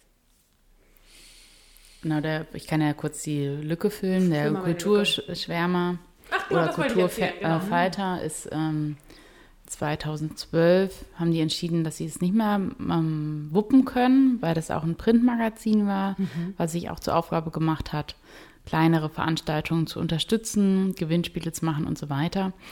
Und dann haben sich Dominik und Matze äh, gedacht, oh, wir brauchen aber trotzdem so einen äh, selektiven, handverlesenen Eventkalender für die Stadt und haben dann Magdeburgi ins Leben gerufen. Also es ist sozusagen das Nachfolgeprojekt, Okay. auch wenn es äh, personell und konzeptionell nicht identisch ist oder so, sondern es sind so, ähm, weil wir alle sehr traurig waren, als dieses Printmagazin nicht mehr weiter rauskam. Ja. Das Und war daraus ja auch, ist Magdeburgi halt geboren. Aus, genau. Also das habe ich mir immer sehr gerne mitgenommen. Also die paar Ausgaben, die ich noch miterleben durfte. Ja. So war das. Ja, so kam das damals. So, jetzt ist das Warm-up sozusagen vorbei. Ja, Jetzt sind wir warm. Äh, der Wein hilft ganz gut. ja, das ist unsere Strategie. Wir füllen unsere Gäste einfach immer ab. ist gut. Äh, ja, kommst du eigentlich so ans Essen? Was du möchtest? Ja, ich glaube, ich habe nur ein stellen? bisschen Angst davor, weil wenn ich was esse, dann, dann entwickelt man ja so Speichelfluss. Und tatsächlich äh, habt ihr was, das ist jetzt was sehr Privates. Ich, ich, ich, na, das ist jetzt zu hart, aber ich hasse das ja tatsächlich, wenn man so in, ins Mikrofon isst und trinkt. Oh, oh. Also damit, damit, ich habe eine Freundin, die, mit der ich telefoniere ich tatsächlich sehr ungern, weil sie, also ich telefoniere gern mit ihr, so nicht, aber sie isst und trinkt halt gerne dabei und das, das ist Der oh, Sound. Okay, Aber du hast die Chance, nicht ab anhören, ja? du hast die Chance, sozusagen deinen Arm vom Mikro zur Seite zu schieben Dann kann ich zu was trinken und was essen. und ihn dann wieder vor den Mund zu schieben. Okay, Und so lange unterhalten einfach Nadja und ich uns. okay. Nee, es ist aber immer ganz witzig, weil alle unsere Gäste bisher immer so hinter dem Mikro saßen und sich immer nicht getraut haben. Naja, das, weißt du, dann hört sich das an wie so, ein- wie so ein, wie heißt das, Ghostbuster Slurmer, Slimer, der dann so das ganze Essen in sich reinspachtelt. Also tatsächlich hilft es schon ein bisschen, wenn man einfach sich ein bisschen zurückdreht oder den Kopf so dreht. So stimmt klingt das. Okay. Also ich habe jetzt bisher eigentlich noch keiner Folge gedacht, so mein Gott, was machen wir denn da? Ich finde, es klingt halt auch einfach, einfach ein bisschen gemütlich. So, es sind so ein bisschen so die, das ist die Steifheit raus, wenn man so und dann noch ein bisschen erzählt, wie lecker das gerade ist. Das ist eigentlich ganz gemütlich. Ich habe auch eh das, ich finde es auch sehr gemütlich, zumal finde ich diese Arme der Mikrofone wahnsinnig charmant, weil mich das an so alte industrielle, so, naja, nicht industriell, sondern so an so eine Ostlampen, an, so- also meine alte Schreibtisch-Ostlampe irgendwie erinnert. Deswegen, Ja. ich bin ganz äh, verdattert darüber, wie leise dieser Arm ist, wenn man ihn bewegt. Ja, ich glaube, das ist wahrscheinlich auch so gedacht, dass man ihn halt so dabei. Ja, klar, wenn das richtige. Podcast-Mikros sind, ja. Wir haben keine Kosten und Mühen gescheut für krasses Equipment. Ja, willst du, wollen wir mal die Baguettes in den Ofen schmeißen? Freda, wie ist dein Hunger? Ja, Ja, Gerne. Wir brauchen auch noch ein paar Minuten. cool. Jetzt gucken wir schon gleich mal die Hunde um die Ecke. Dass Ja. die hier den Tisch nicht abräumen, ist ja irre. Na, Frieda ist sowieso nicht so verfressen. Also für meinen Hund würde ich jetzt nicht die Hand ins Feuer legen, dass der hier nicht den Tisch abräumt. Aber Frieda, äh, Frieda, nee, Frieda bist du. Vorhin in der Podcast-Absprache hatte mir ähm, Nadja auch eine Sprachnachricht geschickt und meinte so, ja, ähm, Frieda isst keine Pilze und kein Fleisch. Und ich so? Also warum erzählt sie mir das, was der Hund isst oder nicht isst vielmehr und wieso isst der Hund kein Fleisch? Ich gleich so ein bisschen bei mir gleich die Alarmglocken angegangen, oh mein Gott, wird der Hund vegetarisch ernährt, oh mein Gott. Und irgendwann schaltet das, ah, sie sprach von Freda. Okay. Das ist auch oft, naja, wenn ich meinen Namen nenne, ist das halt oft die Nachfrage, ach Frieda, ich so, nee, schmeiß das I weg. Schon. Was es eigentlich noch komplizierter macht, weil sie dann von Frieda auf Frieda nicht so gleich kommen. Dann stehen da ha, die Buchstaben so über dem Kopf. Ja, ja, und dachte, oh. Ja, das ist nicht so einfach. Hört man ja auch nicht so oft. Ja, das stimmt. Ich werde dann manchmal so nach Jahren gefragt, wie denn eigentlich mein richtiger Name ist. So, weil sie immer denken, Sally ist eine Abkürzung für irgendwas. Ist es nicht? Nee, Ist es nicht. Ah. Nee, also der ganze, also der Vorname, also ich habe zwei Vornamen, Sally Bo und Sally aber einfach nur wie Harry und Sally. Du heißt Sally Bo? Hm. Sally Bo, ja. Wie, und deine, deine Eltern waren, waren Fans von dem Film, oder? Ja, tatsächlich. Also Bo sollte eigentlich mal werden, krass, dass ich diese Geschichte mal äh, erzähle, weil ich muss sie ständig erzählen und ich hasse sie eigentlich. Bo, ich sollte eigentlich Bo heißen, weil ich eigentlich ein Junge werden sollte. Und dann, keine Ahnung, so eine Kombination aus 18 Stunden Wehen und äh, letzter Film im Kino Sally und dann Sally Bo und jetzt, naja, habe ich halt immer nur jede Geschichte zu erzählen. Da Genau. haben die dir den Jungsnamen noch hinten rangeflackt. Aha. Ja, und wenn man dann irgendwie Sally Bo Hatter am Telefon buchstabieren muss, dann bist du erstmal eine halbe Stunde beschäftigt. Aber ist ja auch ganz witzig. Ich beschwere mich ja gar nicht. Ja, genau. Der- Wir hatten gerade erzählt, dass du vorhin eine Sprachnachricht geschickt hast. Dass Frieda kein Fleisch und keine Pilze isst. Und ich dachte, wieso erzählt sie mir, dass Frieda kein Fleisch und keine Pilze ist, aber du meintest ja Freda. War ich ja cool verwirrt vorhin. Ich dachte, wieso erzählt sie mir, dass der Hund keine Pilze isst? Ich glaube, das habe ich nicht gesagt. Doch, du hast Frieda gesagt. Ich habe mir die Sprachnachricht zweimal angehört. Vielleicht bin ich auch einfach nur zu verknallt in Frieda, dass alles Frieda Das ist. ist alles Frieda Frieda. hier, Frieda da. Ja, Nadja ist verliebt in ihren Hund. Das ist ja auch eine kleine Wolke. Ja. Die kleine, Kleine Hütte. Ich glaube, wir müssen danach auch ein Foto von dem Hund in die, äh, in die Shownotes packen. Oh ja. Ja, das damit die Leute Bescheid wissen. Ja. Das kleine Wölkchen. Ja. So, jetzt wird's ernst. Jetzt kommen wir zu den richtigen Fragen. Oh, jetzt? äh, Ja, okay. Also, ich habe, ich beschäftige mich natürlich immer mit unseren Gästen und lese halt, was ich so finden kann. Nicht immer stimmt alles. Nicht immer stimmt alles, genau. Manchmal äh, blamiere ich mich auch ganz schön, aber ich lasse mich dann gerne korrigieren. Oh oh. Frieda wird ganz rot. Also so tief habe ich Wird nicht schnell rot, gebuddelt. Also. Man liest, man findet sehr schnell, dass du äh, meine Ausb also zuerst eine Ausbildung zur Tischlerin gemacht hast. Ja. Und hast dann auch in Berlin richtig als Tischlerin gearbeitet, ne? Ja. Wie kam, also wie bist du darauf gekommen, eine Ausbildung zur Tischlerin zu machen? Ähm. Also. Äh, die Story mag ich nicht so richtig. Okay. Ähm, was auch Quatsch ist, weil das, das, äh, das gehört einfach äh, zu mir. Äh, meine Mutter ist Puppenspielerin mhm. Und ich, äh, boah, da kann ich mehrere Bögen ausholen. Ähm, habe sie zeitweise extrem verflucht, dass sie diesen äh, Beruf ausübt, weil ich äh, dachte, es wäre doch mal schön, wenn ich irgendwie meinen Klassenkameraden sagen könnte, dass meine Mutter was Normales macht. Und ich finde es ganz lustig, weil meine Kollegin erzählt jetzt gerade selber von ihrer Tochter, die in der Öffentlichkeit erzählt, dass äh, ihre Mutter nicht Puppenspielerin ist, sondern irgendwie Steuerfachangestellte oder im Sekretariat arbeitet oder so. So, äh, also ich habe so eine, so eine pubertäre äh, Antipathie aufgebaut. Und was aber völliger Blödsinn war, weil seitdem ich, äh, ich glaube schon seit der Grundschule, ich stand immer irgendwie auf der Bühne. Also ich habe immer den Weg ähm, zu irgendeinem Theaterclub äh, gesucht und war in der Grundschule in einem Theaterclub und dann weiterführende Schulen, Gesamtschule war ich äh, privat äh, in einem Theaterclub, tatsächlich auch in dem Theaterclub meiner, äh, des Theaters meiner Mutter.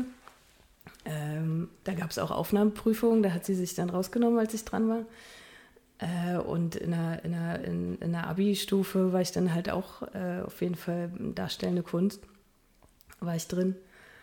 Ähm, also es hat sich schon dezent angedeutet, dass äh, ich doch einen Drang habe, irgendwie mich auf die Bühne zu stellen. Und äh, warum ich eigentlich Tischlerin geworden bin, weil ich dachte, naja, irgendwas mit Hand und Fuß wäre wahrscheinlich nicht schlecht und so für die Bühne, so professionell für die Bühne, das traue ich mir nicht so richtig zu. Mm, und wollte erst mal was gänzlich anderes machen und habe dann über ein Praktikum in einer komischen Oper, da war ich ein halbes Jahr in der Schuhmacherei, ähm, weil ich dachte, das wäre sowas, aber ganz ehrlich, dieses, also du sitzt halt extrem lange und fertigst halt Schuhe auf deinen Oberschenkeln an. Und diese Haltung hat mich irgendwann fertig gemacht. Mm, warum, seinen, warum macht man das auf seinen Oberschenkeln, nicht auf dem Tisch?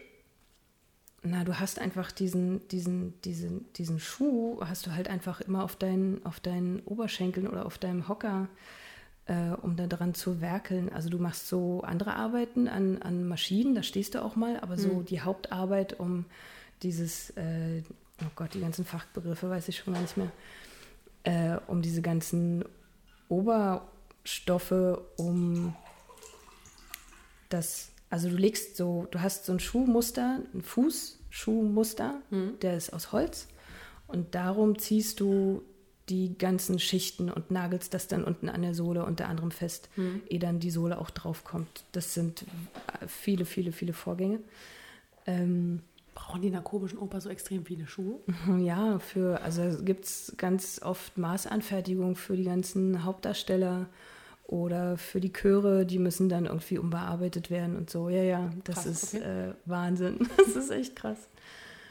Äh, und bin dann da in diesem halben Jahr in allen Gewerken bin ich mal rumgestromert und bin dann auch in der Tischlerei gelandet und wollte da dann aber noch eine Woche länger gerne bleiben. Und da habe ich dann irgendwie mein Herz ans Holz verloren und fand das total toll und aufregend. Habe mich da dann beworben, dann hat das auch noch funktioniert und war dann Tischlerlehrling beim Bühnenservice Berlin. Also mhm. du hast richtig Bühnen, Bühnen gebaut. Ähm, äh, ja, also Bühnen, Bühnenteile eher, also Requisiten würde ich sagen. Mhm. Ähm, habe aber auch so im ersten, also ich habe die ganze Basis, was ein normaler Tischler so machen muss, also Fenstertüren, sowas äh, kann ich musste auch am Ende des Ganzen ein äh, Gesellenstück bauen, äh, wo gewisse Sachen, also wo das Gesellenstück gewisse Anforderungen einfach haben muss. Äh, das habe ich alles gemacht, aber so an sich wäre ich eher Bühnentischlerin. Ja, also jetzt sowieso nicht. Es ist einfach zu lange her und ich bin viel zu lange nicht mehr an den Maschinen richtig dran gewesen. Da ist dann der Respekt einfach äh, zu groß. Da müsste ich erst wieder ein naja, richtig in die Lehre gehen. Hm. Genau. Und dann bin ich ein Jahr lang noch äh, in den Tischlerwerkstätten der Deutschen Oper gewesen. Äh, das war eine interessante Erfahrung, weil äh, erstens war ich frisch aus der Lehre, mhm. also ein Greenhorn, und dann war ich eine Frau, die einzige Frau da in der Tischlerei. Mhm, obwohl ich glaube zu wissen, dass direkt vor mir eine, eine Azubine äh, vorher dort ihre Lehre beendet hat. Und dann war ich da aber als einzige Frau, eben umgeben von, naja, 55 bis 64-Jährigen. Das hat man auch ziemlich gut gespürt, dass man sich da als Greenhorn, als weiblicher Greenhorn erst so richtig beweisen musste. Und das war echt anstrengend. Also da waren auch welche, die waren Zucker, aber das war halt auch echt anstrengend. Du konntest ja halt alle fünf Minuten irgendwelche Supersprüche anhören und kam es dann so in die Manier, dass du halt irgendwelche Monsterplatten alleine schleppen wolltest, um zu zeigen, ich schaff das. Weil du, ich hatte da einfach nicht ähm, den Schneid oder das Ego dazu, um zu sagen, ey, pff, ich bin genauso gut wie euch, äh, wie ihr. Entweder seht das oder lasst es bleiben. So war ich nicht. Mm, also das hat irgendwann schon auch Spaß gemacht. Ich hatte tatsächlich mal, der Vorarbeiter hat mir dann äh, irgendwann ein Projekt gegeben, was ich so alleine wuppen musste. Und da waren halt diese ganzen, also einige alteingesessene Tischler so unter meiner Hand und mussten halt äh, auf mich hören. das war eine harte Schule. Aber es hat gut funktioniert und danach äh, haben sie gemerkt, okay, die kann doch was. Äh, war ich so halb akzeptiert. Ja, und in dem Jahr, was ja auch wieder sein Gutes hat, dass das so hart war, ist in dem Jahr ist der Wunsch gewachsen, naja, vielleicht versuchst du es doch mal, weil ein bisschen hat auch das Alter gedrängt. Weil da war ich dann, oh, wie alt war ich? So, Versuchst du doch mal was. Äh, 24, 25 genau und dachte, also dieser Wunsch, doch nochmal äh, Puppenspiel ah, zu okay. studieren, mhm beziehungsweise wenigstens mal die Prüfung zu durchlaufen, einfach nur zu wissen, ob ich das schaffe oder nicht. Da war die Neugier einfach sehr groß. Weil dazu kommt das jetzt noch, weil meine Mutter hat, äh, glaube ich, schon seit klein auf immer gesagt, naja, willst du nicht mal, probier doch mal und wäre das nicht was für dich? So, nee, nee, nee, möchte ich nicht. Äh, ja, und in dem Jahr hat es mich dann, naja, gezwackt und dann habe ich das gemacht. Erstmal ein bisschen heimlich, und habe ihr ziemlich spät auch erst gesagt, dass ich das äh, vorhabe und eigentlich auch schon gemacht habe. Äh, und dann haben wir beide so gebammelt vor der Entscheidung, ob das weitergeht. Und das ging durch die erste Runde und dann auch durch die zweite Runde. Und dann war ich in einem sehr spannenden Jahrgang. Und dann studiert man das vier Jahre.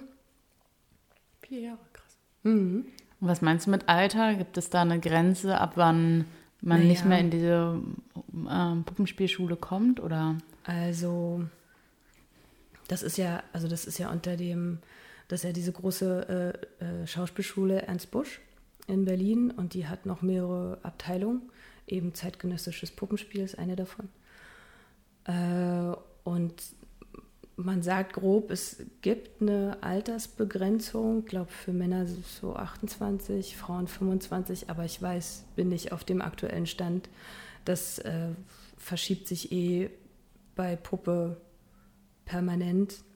Also ich finde so, die letzten Jahrgänge sind sehr, sehr jung. Ähm, Warum ist das so? Ist da eine Begründung für? Naja, also zum Beispiel beim Schauspiel sagt man auch, äh, dass es so eine Grenze gibt. So ab 16 kann man sich, glaube ich, bewerben. Und mh, mm, ich glaube, beim Schauspiel will man halt noch Leute haben, die noch nicht so ganz fertig geformt sind, wo man einfach noch, äh, naja, man sagt immer so biegen und brechen. Das ist wahrscheinlich zu brutal. Ich habe da auch nur mal so kurz reingelunzt, wie das in der Abteilung Schauspiel ist. Aber da geht schon ein bisschen härter zu, würde ich sagen, weil sie da einfach so bestimmte, bestimmte Typen formen wollen. Wo ich jetzt, wie gesagt, auch nicht weiß, ob das nach wie vor immer noch so klischeebehaftet ist. Ähm, und ich, sowas kann ich mir bei der Puppe eben auch vorstellen. Also da will man schon, dass da Leute ähm, dass da schon so Charakterköpfe ankommen und die auch schon was vom Leben mitbekommen haben und schon rumgekommen sind. Ähm, also wir hatten zum Beispiel auch mal, das ist echt eine tolle Geschichte, äh, Abdul Haq ist der, ich glaube, der erste und einzige äh, studierte Puppenspieler Afghanistans, der bei uns ab dem, ich glaube, zweiten Studienjahr mit bei uns im, äh, im Studienjahr mitgelaufen ist. Das war echt toll und der hat da unten in Kabul äh, eine, eine, eine Puppenschule aufgemacht und unterrichtet da. Äh, und der war, ah, ich weiß nicht, der war glaube ich 35 und wir wussten aber auch schon mal von einem ehemaligen Chirurgen, der, glaube ich, 42 war und auch mitgelaufen ist und ein richtig guter Puppenspieler geworden ist. Aber das ist auch nur auch eine, eine Ich glaube, wir haben uns ein bisschen missverstanden. Also die, oh. und die Grenze ist ab. Ich dachte bis, man Ach so, bis, bis 28. genau, bis, bis 28 war so meine Info damals. Das ist jetzt auch schon zehn Jahre her. Okay, weil das jetzt gerade klang so ab, also dass man Ach so, ab einem nee, nee. Alter studieren darf. Naja, also man sagt so ab 16, hm. was aber schon krass ist, hm. weil, also... Man braucht Abitur, um zu studieren, oder? Nicht mehr. Nicht so unbedingt. Okay. Also ich weiß nicht, ob ich das jetzt noch sagen kann. So ein richtiges Abitur habe ich nämlich auch nicht. Ich habe das irgendwann. Ja, okay. Also ich mhm. habe eine, ich habe so ein Fachabi. Mhm.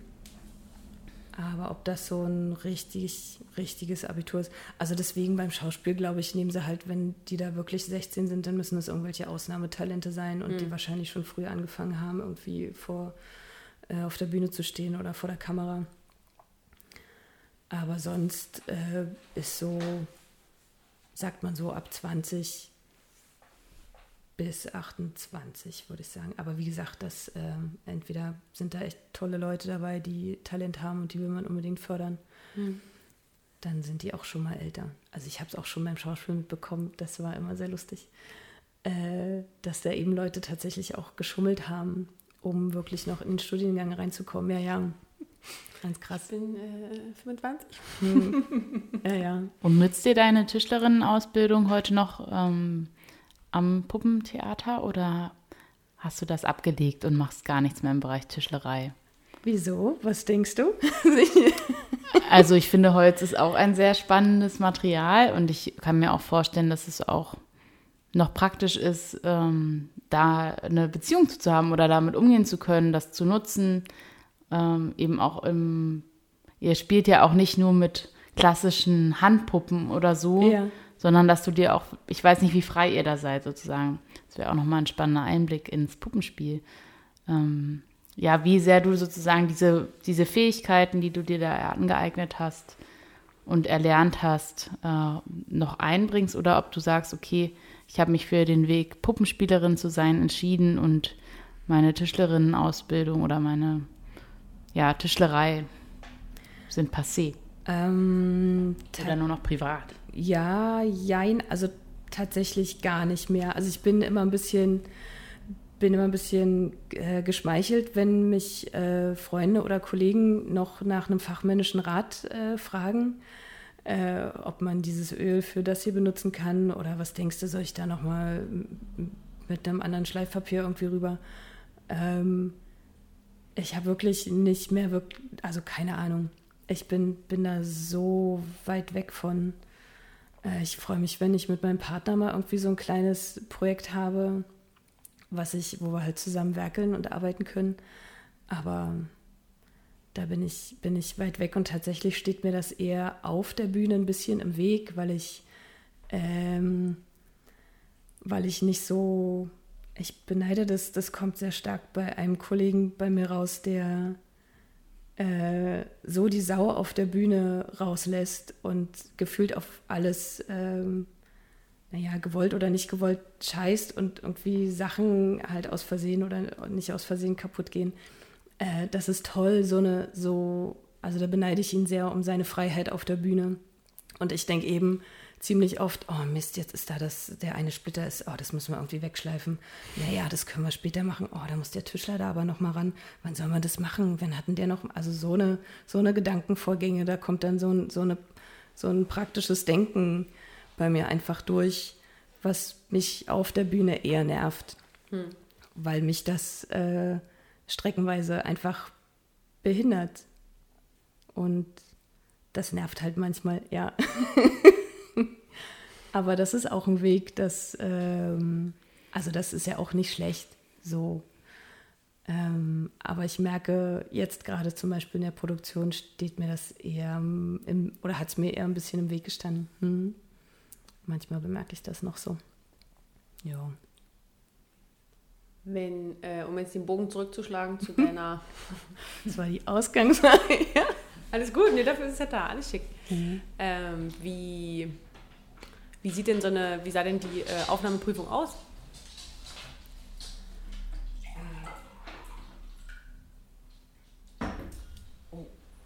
Ähm, man musste ein Lied vorbereiten, eine. Ein selbstgeschriebenes? Nee, oh Gott, nee, dann hätte ich. Dann, dann wäre ich heute nicht oh hier. Gott, nee, dann, dann wäre ich nicht hier. Also man musste klassisch einfach singen. Also dann, einfach. Aber man musste singen. Ja. Ein Lied deiner Wahl. Ein Lied meiner Wahl. Da habe ich auch äh, eine Freundin meiner Mutter tatsächlich in den Wahnsinn getrieben, eine Saxophonistin. Äh, weil Singen wirklich äh, jenseits meiner Vorstellung war, dass das überhaupt funktioniert und geht. Äh, also Singen war dran, obwohl, also ich musste dann in der Prüfung nicht singen, aber man hat es auf jeden Fall vorbereitet. Äh, dann eine selbst ausgedachte Puppenszene, eine vorbereitete Puppenszene, eine Schauspielszene, und ich glaube, das war's. Schauspielszene heißt ja in dem Fall ohne Puppe. Genau. Mhm. Mm. Eine vorbereitete Puppenszene, die haben die dir quasi vorgegeben, du nach. Nee, nee, nee, das habe ich mir auch selber rausgesucht, aber es musste. Also es äh, Quatsch, nicht eine Puppenszene, sondern es musste eine Szene, äh, eine Vor. Also es musste eine dramatische Vorlage sein, welche ich dann mit, welche ich dann mit einer Puppe umgesetzt habe. Genau. Also Shakespeare oder so. Zum Beispiel. Oh. Was war das bei mir? Ich hatte. ich hatte, ich kenne den Autor leider nicht mehr. Es war Top Dogs. Das sind so lauter, ähm, lauter Kurzgeschichten. Da treffen sich so, ähm, so Chefs, so richtige Chefs, so Sesselschweine. Hm. Ähm, und die sitzen in so einer Therapierunde und erzählen halt so Anekdoten. Und meine, meine Frau war, äh, ah nee, die war Angestellte bei einem Arschloch von Chef und die hat beschrieben, wie sie, ihren, wie sie mit ihrem Chef wandern geht und dann oben auf der Spitze ihn einfach runterschubst. Und dann beschreibt sie diesen ganzen langen Fall, wie der Typ fällt. Und dann von einem Felsen wird auch seine Nase abgerissen. Und dann schreibt sie so, fliegen da eben 80 Gramm Nase und 90 Kilo Chef und wie der noch so um Hilfe ruft. das war total cool. Also, Entschuldigung, aber das ist, nee, das ist schon ziemlich cool. Äh, das ist eine, eine echt tolle, tolle, tolle Geschichte. Und ich habe das mit einer, mit einer Handpuppe gemacht, äh, was aber ein bisschen unüberlegt war. Ich habe nämlich die Handpuppe, es war hinter einer Spielleiste, schwarze Spielleiste, ganz klassisch, und Handpuppe, die war ziemlich groß und aus Holz. Die wog, glaube ich, auch ähm, zweieinhalb oder drei Kilo. Entschuldigung. Ähm, und ich habe die halt so gespielt, als hätte sie wirklich ihren Chef geschmissen. Also hat sie die ganze Zeit nach unten geguckt, was natürlich fürs Vorspiel total blöd war. Also ich, äh, weil natürlich die Dozenten wollen halt sehen, wie ich äh, mit der Puppe ähm, agiere, wenn sie, wenn sie ins Publikum schaut und wie die Figur dem Publikum äh, die Story halt erzählt. Und ich habe halt die ganze Zeit nur nach unten geglotzt. Also hat eher so meine Stimme dann, dann den Job übernommen, aber ja, und meine ausgedachte Szene, das war irgendeine selbstgebaute Sockenpuppe, die eine Kiste ausgepackt hat und da drin halt Sachen gefunden hat. Das war ich, oh, das war das Schlimmste für mich, eine selbst ausgedachte Puppenszene. Aber das habe ich irgendwie auch gewuppt, ja. Also ja, genau, ich musste nur die zwei Szenen äh, vorspielen. Und Schauspiel und Gesang wollten sie gar nicht haben. Gab es irgendwie Feedback? Haben sie irgendwas dazu gesagt? Zu deinen Stücken? Wir sind gerade bei der Aufnahmeprüfung übrigens.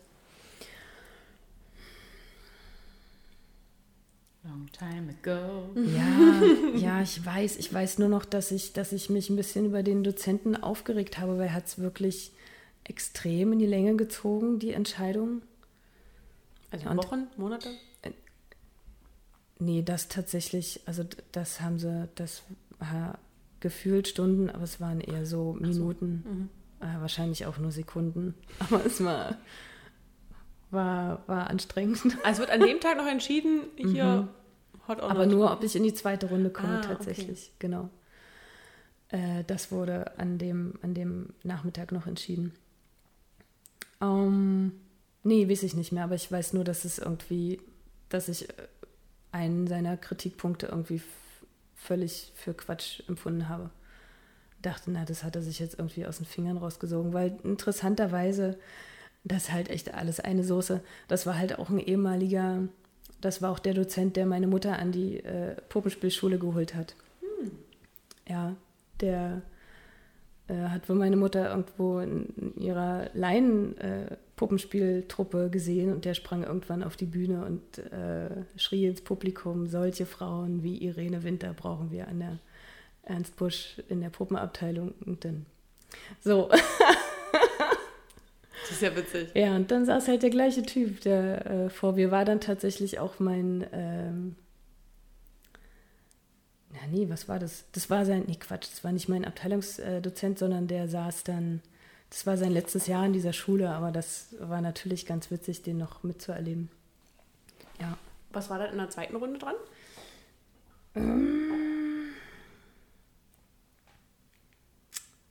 Ich glaube tatsächlich, da habe ich auch nur, doch, da habe ich eine Schauspielszene gespielt und eine Puppenszene. Und die Puppenszene, das war ganz niedlich. Das, ich weiß nicht, ob ihr das kennt, von Gerhard Polt, Raphael Schmitz, der Pommes frites. Das ist ein, also das ist, das ist sehr hübsch. Ähm, Zwei Menschen nicken, äh, schütteln bestimmt den Kopf. Sorry. Das, um Gottes Willen, nein, nicht, nicht beschämt sein. Ähm, dann hört euch das Hörbuch an oder äh, lest euch das Buch durch. Es ist sehr schön, obwohl besser ist das Hörbuch. Ähm, das ist ein äh, Pappteller an einem Imbissstand, an einer Imbissbude. Ähm, und das ist ein Pommes frites, der zu einer Talkrunde eingeladen hat. Ähm, und anwesend sind eine Berliner Bulette, äh, ein halbes Wiener Schnitzel, äh, eine Sehne, die Salmonella Sisters, äh, eine Fettwolke, Vashti, Vashti der, der Hund. Äh, ich glaube, ein Ketchupfleck und mm, na, das war es vielleicht auch. Ach ja, und eine, und eine, und eine Fliege. Und die Szene habe ich nach... Natürlich die Fliege. Ähm, weil die Szene habe ich gespielt. Dachte ich, wieso vergesse ich denn ausgerechnet die Fliege? Und dann äh, habe ich eigentlich aus äh, Schaumstoff einen riesen Pommes gebastelt und auch eine riesengroße Handpuppe äh, als Fliege mit so... Kennt ihr diese... diese mm, das benutzt man, glaube ich, beim, beim Asiaten für, ein, für so einen Feuertopf, um so Gemüse äh, in die Brühe zu halten. Das sind so kleine, Nester? so kleine Nester, ja. Die habe ich als Augen umgebaut und äh, rumgetüftelt und mit meiner Mutter dann zusammen rumgewerkelt. Dann habe ich das ihrem Kollegen vorgespielt. Und der hat dezent, ganz charmant äh, die Hände über dem Kopf zusammengeschlagen, dass das so überhaupt nicht geht. Äh, und letztendlich habe ich dann diese Szene mit einer kleinen, ich habe dann alles ein bisschen minimiert, das war halt eine, eine winzig kleine Fliege, also nicht größer als ein Korken, mit so zwei Steckchen, Steck, das ist der Wein, so Stecknadelaugen und die habe ich auch immer noch. Ähm, die habe ich sehr lieb gewonnen. Und dann bin ich vorher zu einem Fastfood-Laden vor der Prüfung und habe um einen, um einen ausdrucksstarken Pommes gebeten. Die haben mich natürlich angeguckt und ich meinte, ja, okay, wenn ich ausdrucksstark, dann vielleicht besonders lang, irgendwie groß, geht das? Und die sind dann natürlich alle Form oder Norm geschnitzt. Aber sie hat mir sehr schön rausgesucht, das war cool. und hatte, es war sehr süß. Meine Mutter hat mir als, als Mutmachgeschenk so ein, ähm, so einen klassischen Pappteller, so einen Imbiss-Pappteller geschenkt, aber den hat sie aus Porzellan gefunden. Und dann habe ich das eben aus, auf, auf so einem Porzellan-Pappteller äh, gespielt. Das war ziemlich cool. Ja, das hat sehr gefetzt. Ich bin nach wie vor auch noch sehr begeistert von diesem, von diesem Buch. Und ich glaube, ich habe das auch, ich habe das garantiert in Monaco schon vorgelesen oder nachgespielt. Ich weiß nicht, das war garantiert eins der ersten Sachen, die ich da gemacht habe, weil ich das einfach so toll finde, weil man da einfach seinem Affen äh, stimmlich ordentlich Zucker geben kann, was mir großen Spaß macht. Mm. Äh. äh, ja, das waren die beiden Sachen und das hat dann auch äh, funktioniert tatsächlich. Hast du schon mal mit deiner Mutter zusammen ein Stück gespielt? Nee, tatsächlich leider nicht. Das war sehr, sehr lange ein Wunsch und ich habe das Theater auch ziemlich genervt, ähm, weil ich hätte auch die Möglichkeit gehabt, ähm, mit ihr auf der Bühne zu stehen und noch einer Kollegin und einem äh, Traumregisseur, um drei Schwestern zu machen. Aber das hat dann zeitlich einfach nicht funktioniert. Und dann habe ich das, habe ich diesen Wunsch tatsächlich auch irgendwie aus den Augen verloren. Also vielleicht machen wir das irgendwie nochmal privat. Wüsste aber tatsächlich auch gerade einfach nicht, wann und wie wir das wuppen sollen. Also ich bin halt einfach im Theater so eingespannt. Und sie ja auch. Weiß ich nicht. Wir haben auch schon lange nicht mehr drüber gesprochen. Das, weil sie hat dann plötzlich, wo ich ja sehr irritiert war, sie hat dann so ein, naja, vielleicht war sie auch ein bisschen gebauchpinselt davon, dass ich, dass, dass ich einen sehr großen Wunsch, äh, dass mich ein sehr großer Wunsch umtreibt, äh, mit ihr mal auf der Bühne zu stehen. Weil sie konnte das immer nicht so richtig nachvollziehen oder verstehen oder vielleicht ist er auch nervös. Das fände ich ja sehr charmant, weil ich garantiert wahnsinnig nervös sein werde äh, oder ja, sein würde, wenn ich mit ihr auf der Bühne stehe, weil die ist eine, also die ist halt eine krasse Granate auf der Bühne und da erstmal so gegen anzukommen und auch gegen diese Erfahrung oder da, da äh, naja, das hätte es halt auch ausgemacht, ne? Das wäre halt wahnsinnig spannend gewesen, äh, so zusammen auf der Bühne zu stehen. Also so zwei Granaten zu haben, aber unterschiedliche Level und oh, wie man sich da so, naja, Kräfte messen ist irgendwie zu protzig. Aber sich nochmal auf eine andere Art und Weise kennenlernt, das hätte ich echt sehr spannend gefunden. Vielleicht wird es ja nochmal was. Vielleicht, ja. Vielleicht so ein kleines, halb improvisiertes Stück in Monaco oder so. Ungläubiges Lachen nee, tatsächlich, an sowas habe ich noch nie gedacht, sie äh, mit ins Monaco zu holen. Das weiß ich. Ich glaube, sie hat auch noch nie live einen Abend da mal erlebt. Ist halt, sie ist ja halt auch dann immer nur zu Premieren irgendwie da oder mal zu irgendwelchen Vorstellungen und dann stehe ich da meistens auf der Bühne und das dann anschließend Monaco-Abend ist. Oh, Wäre ein bisschen. Also gab es auch, aber das dann echt knackig. Ja, ja. Aber vielleicht haben wir eine Idee in ihrem Kopf gepflanzt. Vielleicht, vielleicht hört sie das ja dann auch. genau, stimmt. Mhm. Das, das sind die Hunde. Besuch. Falls sich jemand wundert. Wir sind jetzt schon wieder ruhig. Verwunderter Blick. Wer kann das sein? Die beste Alarmanlage der Welt. Mhm. Es steht übrigens Essen auf dem Tisch. Äh, wir haben äh, Ciabatta, was äh, die liebe Nadja gerade ganz liebevoll geschnitten hat. Äh, das da hinten ist Bärlauch, das mm. ist Aioli, Radieschen, oh, Knoblauch. Oliven. Äh, ich bin diesmal äh, ja, nicht ganz so eskaliert wie die letzten Mal, immer, weil wir immer so viel über hatten. Mhm. Shoutout an Georg, der gestern zum Geburtstag hier war und sein Fahrrad auf dem Hof vergessen hat und ihm das jetzt eingefallen ist. Sehr gut. So, äh, ich übergebe mal ganz kurz die Moderation an Nadja. Ich muss mal für kleine. Was? Gib mir Puffer. Gib mir, gib mir was. ähm, na, ich wollte vielleicht, dass Frieda ein bisschen speisen kann. Oh, und ich soll ich jetzt hier Alleinunterhalterin. Ja. Ich mache hier die Alleinunterhalterin. Okay, oder wir unterhalten uns. Ähm. Na, Nadja? was geht? Na, ich frage mich gerade, wie es wäre, mit meiner Mutter in einen künstlerischen Prozess zu gehen.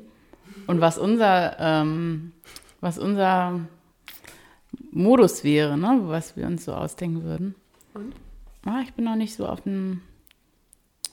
Ich habe noch nicht die zündende Idee. Okay. Ja. Meine Mutter ist leider der unkünstlerische Mensch auf diesem ganzen Planeten. Du weißt, dass sie das hören könnte. Meine Mutter hört sich die Podcast tatsächlich an. Ja, Hallo nicht. Mami. Nee, meine nicht, da muss ich mir keine Sorgen machen. Aber nee, sie ist wirklich, nee, nee. Ich, wir fragen uns, glaube ich, auch immer alle, woher meine künstlerische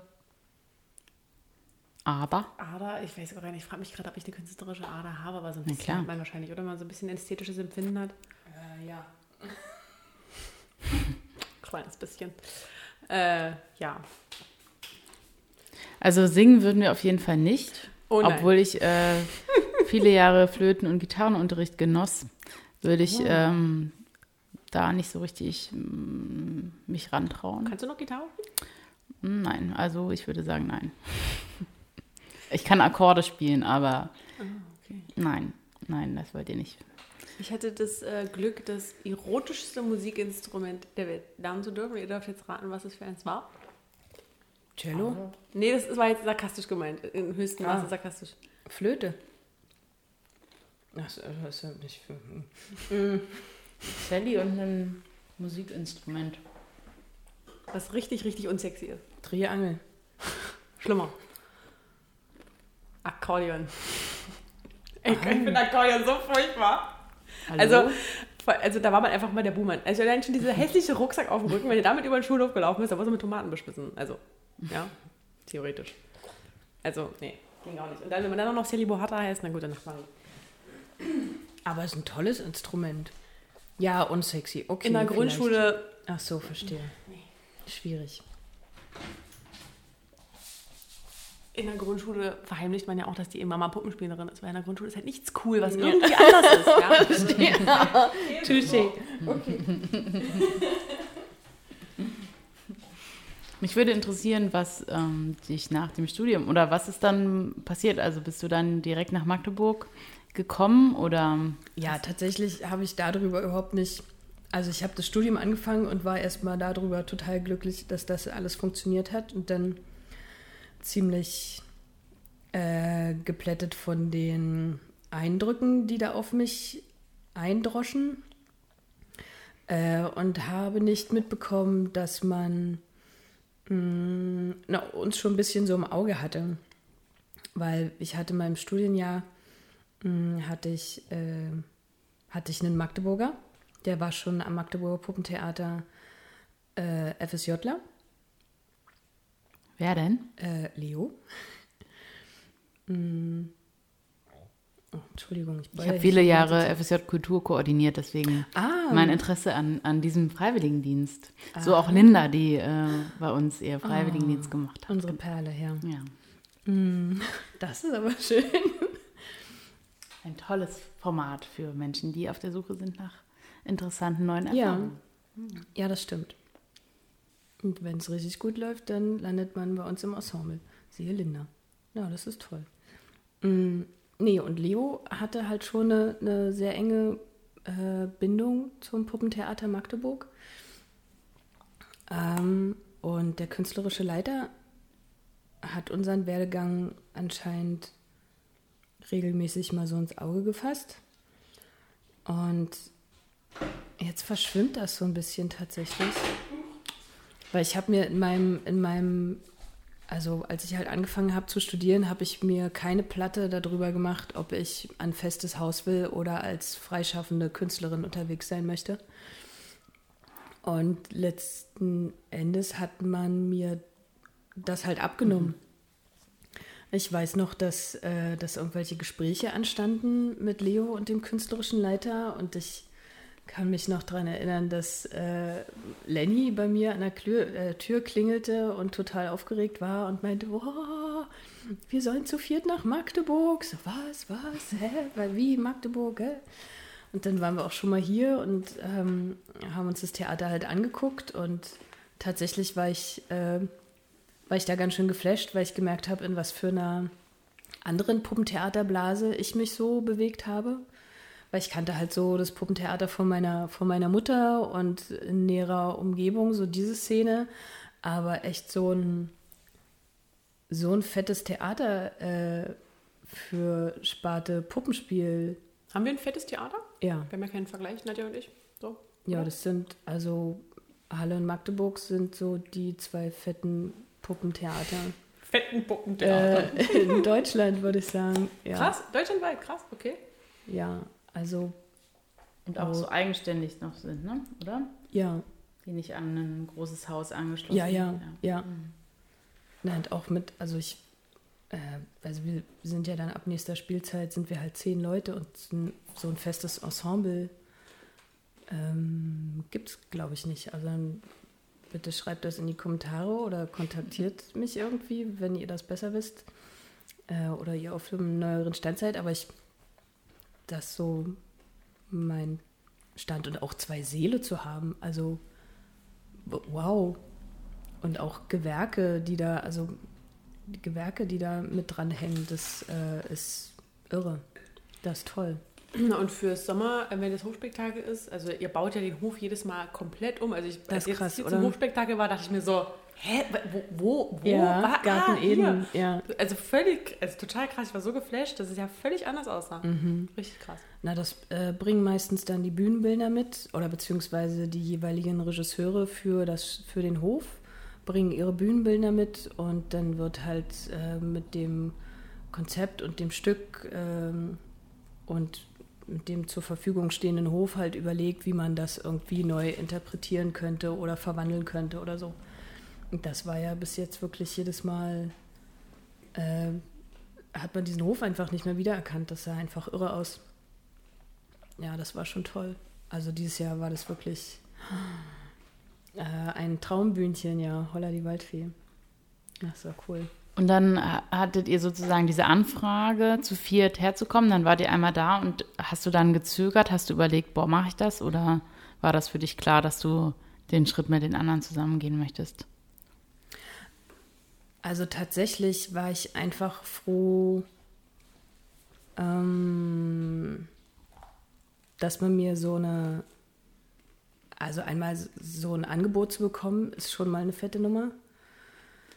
Dann zu viert wohin gehen zu können, noch krasser. Und dann fand ich es, glaube ich, damals so früh, also ich, ich glaube, wir waren im zweiten Studienjahr schon so früh diese, also diese offene Frage abgenommen zu bekommen, äh, total toll. Weil ich habe mir wirklich zu dem Zeitpunkt noch keine Platte gemacht, wie es danach weitergehen könnte, weil man war auch so in so einem äh, Künstlerstudienrausch irgendwie drin. Ähm, Was wäre die Alternative jetzt zu einem festen Haus als Freischaffende? äh, freischaffend, so von Projekt zu Projekt äh, zu döseln oder eben eine kleine, das ist ja auch, also das war damals immer so die Hoffnung der Abteilung, dass aus jedem, dass aus jedem äh, Studienjahrgang, was ja zehn Leute sind, äh, eine eigene kleine Gruppe äh, entsteht, die dann so raus in die freie Szene gehen. Das hatten wir auch zuerst. Wir haben, also wir hatten auch eine Website, die nannte sich äh, Zahm und Heiter und haben da drunter auch ein paar Gastspiele tatsächlich auch führen können. Das hat sich dann aber halt aufgedröselt, weil ganz viele, also sind auch an andere Theater tatsächlich gegangen oder eben sind äh, freischaffend unterwegs äh, oder gar nicht mehr als Puppenspieler äh, tätig. Und weißt du, was sich, also wie hat sich das ergeben, dass hier vier Plätze oder vier Stellen ähm, frei waren?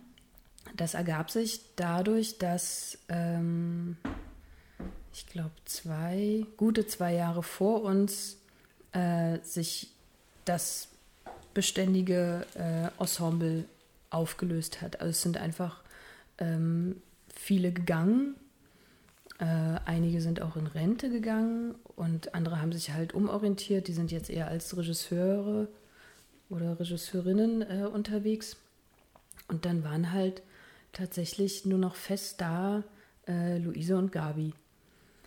Und die haben dann da zu zweit den Spielplan, glaube ich, für anderthalb Jahre gewuppt mit Gästen. Und ja, ja, das war, das war ganz schön knackig. Krass. Und ähm, wir haben dann auch, sind sehr früh auch als Gast äh, eingestiegen. glaube ab dann 2012. Und ich glaube, Leo sogar noch früher. Der hat, glaube ich, auch als FSJler da schon in, in Stücken mitgespielt. Ähm, ja, und dann kamen wir da halt. Dann waren wir zu sechst. Und vielleicht kannst du noch mal uns abholen in diese Theaterwelt, weil es ist nicht so, dass im Schauspiel bestimmte Zyklen sozusagen Menschen überhaupt nur an einem festen Ort sind. Und wie ist das im Puppenspiel? Mm, genau, also beim Schauspiel ist es oft so, dass halt äh, der Intendant äh, oder mit dem Wechsel eines Intendanten äh, gibt es halt auch neue, neue Schauspieler, die er halt mitbringt von anderen Häusern oder mit denen er tolle Erfahrungen gemacht hat oder denkt, die und die oder der könnten halt gut äh, da reinpassen oder bringen halt neuen frischen Wind für seine neue Interpretation äh, seiner Stücke irgendwie mit rein. Und bei der Puppe, tja, wie stellt sich das so zusammen? Also ich, die, die hatten halt äh, Lust auf frischen Wind. Ich glaube, dass denen das auch manchmal ein bisschen auf die Füße gefallen ist. Weil wir waren halt alle so, naja, Mitte, Ende 20. Da kam ganz schöner Energiebollen an, frisch aus Berlin, Studium. Und dann wirbelten wir da ganz schön rum und wirbeln immer noch. Ähm, aber die haben halt, ähm, die wollten das auch. Also die wollten äh, für das Haus, äh, glaube ich, explizit so frische, neue Leute und haben danach gesucht und auch gefunden. Und mit denen zusammen hat man dann äh, hat man dann so das Haus da drüben hm, naja, neu interpretiert einfach.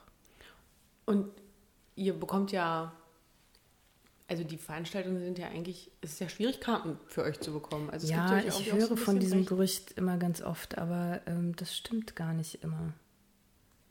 Also ja, wir sind, also vor, vor Pandemie und vor dem ganzen Cholera-Gedöns, äh, sind wir gut, sehr gut besucht, aber es lohnt sich immer irgendwie abends mal anzufragen oder anzurufen oder so. Also es gibt dann wegen diesem, äh, wegen diesem, na nicht Klischee, sondern wegen diesem Gerücht, mhm. ist es halt doch ganz oft so, dass dann so kleine Stücke wie zum Beispiel Wilde Reise durch die Nacht, äh, dann das halt dann nicht äh, ausverkauft ist oder sowas so schade ist, weil uns das sehr am Herzen liegt.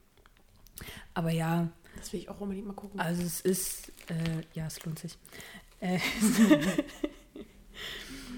ähm, also es lohnt sich immer noch mal äh, nachzuhaken, auf jeden Fall. Gut, dass wir diesen Mythos mal auflösen konnten. Aber eigentlich wollte ich damit ein Kompliment machen, weil ähm, also das Risiko, also sowohl gibt es ja euch recht, mhm. ähm, dass ihr einfach mit eurer Art, äh, weil ihr ja schon eine sehr äh, spezielle Art habt, so Stücke darzustellen, die ich persönlich total liebe. Ähm, aber es scheint ja gut aufgenommen zu werden. Es hat ja auch, also auch der Mut, dass ja auch der Mut des Hauses sozusagen belohnt wird, weil es hätte ja auch komplett nach hinten losgehen können, mhm, dass die Magdeburger sagen, ey, was, was macht ihr da? Absolut. Und das ist ja schon eigentlich echt eine ziemlich coole Sache dass die das, äh, ja, Hut ab vor, vor, äh, vor den Leuten, die den Mut mit uns äh, hatten, also auch Bock hatten, diesen mhm. Weg zu beschreiten, ähm, der aber auch mit, äh, naja, na klar, mit einer gewissen Angst äh, auch einhergeht. Weil man hat natürlich so sein Stammpublikum und man hat natürlich auch Bammel, dass man, die will man nicht vergraulen aber mit denen will man halt äh, zusammen einen neuen Weg beschreiten und das äh, funktioniert bis jetzt richtig toll. Ja. Nö, das macht Spaß und fetzt. Also wir kriegen ja auch mit, wie sich so das Publikum ein bisschen, ein bisschen wandelt. Wir glauben, das hat auch tatsächlich mit dem Café Monaco zu tun, dass wir also da halt ein bisschen, mhm, mhm. dass wir da auch ein bisschen aufräumen konnten, dass eben Puppentheater nicht nur was für Kinder ist, weil das hört man ja ziemlich oft. Ach, mhm. Ja, das letzte Mal im Puppentheater, da war ich als Kind. Mhm. Aber dass wir eben auch äh, tolle Abendstücke haben und nicht nur äh, Kinderprogramm äh, anbieten. Ist halt eher seltener verbreitet in den Köpfen, aber das liegt auch generell so an diesem, an diesem Stiefel, in dem sich halt Puppentheater so befindet, dass halt dieses Klischee halt immer noch so vorrangig ist, dass das ja eher äh, was für Kinder ist. Ja. Was ich echt, was ich, ich hätte nicht gedacht, dass ich damit auch noch so lange zu tun habe, weil ich kannte das nur von meiner Mutter, dass äh, sie immer wieder äh, wiederholt und erklärt, äh, was Puppenspiel eigentlich sein kann. Und dass es so unfassbar viele Ausdrucksmöglichkeiten mhm. gibt ähm, und das eben überhaupt nicht nur was für Kinder ist. Äh, aber ja, damit, äh, da muss man auch immer noch selber ganz viel Aufklärungsarbeit leisten, ja. Aber das ist ja auch toll. Also wie schön, wenn da Leute dann aus dem Schimmelreiter kommen oder aus M und denken, äh, beide Stücke waren ja, unglaublich. War, ja. Ist ja irre. Mhm. Und ja. dann halt ganz baff sind, ähm, mhm. wie man das, wie man das halt noch mhm. äh, interpretieren kann. Ja. Und wie lange es auch nachhalt, ne? Also so die, die Emotionen, diese, die Bühnenbilder, die, also finde ich schon auch cool. besonders und cool, ähm, dass es hier so, dass es das gibt, ne? Also mhm. wofür, also es ist ja auch äh, bundesweit bekannt. Ja. Ähm, und dass Leute dafür noch auch äh, Magdeburg schätzen. Vielleicht ja. ist das dann auch wieder so eine Bubble und Blase ähm, von Theaterliebhabenden, mhm. aber ähm, das wäre für mich auch zum Beispiel ein Ort, wo ich ähm, gerne mit Gästen hingehe. So, oder ne, wenn jetzt, wenn du mir die Frage stellen würdest, was würde ich mit Gästen machen, also habe ich schon gerne mit ähm, meiner Mama, die Theater zum Beispiel sehr oh, liebt, cool. das Puppentheater besucht und die ist auch immer so, wow. oh, wie hm. schön. Das ist cool. Hm. Äh. Hm. ist der Gedanke wieder weg. Wieder vergessen. Wieder vergessen. Ich habe noch einen Gedanken. Ähm, und zwar, ihr, also ihr habt ja sehr intensive Wirkungszeiten, Arbeitszeiten, die auch sehr stark, denke ich, das Leben bestimmen.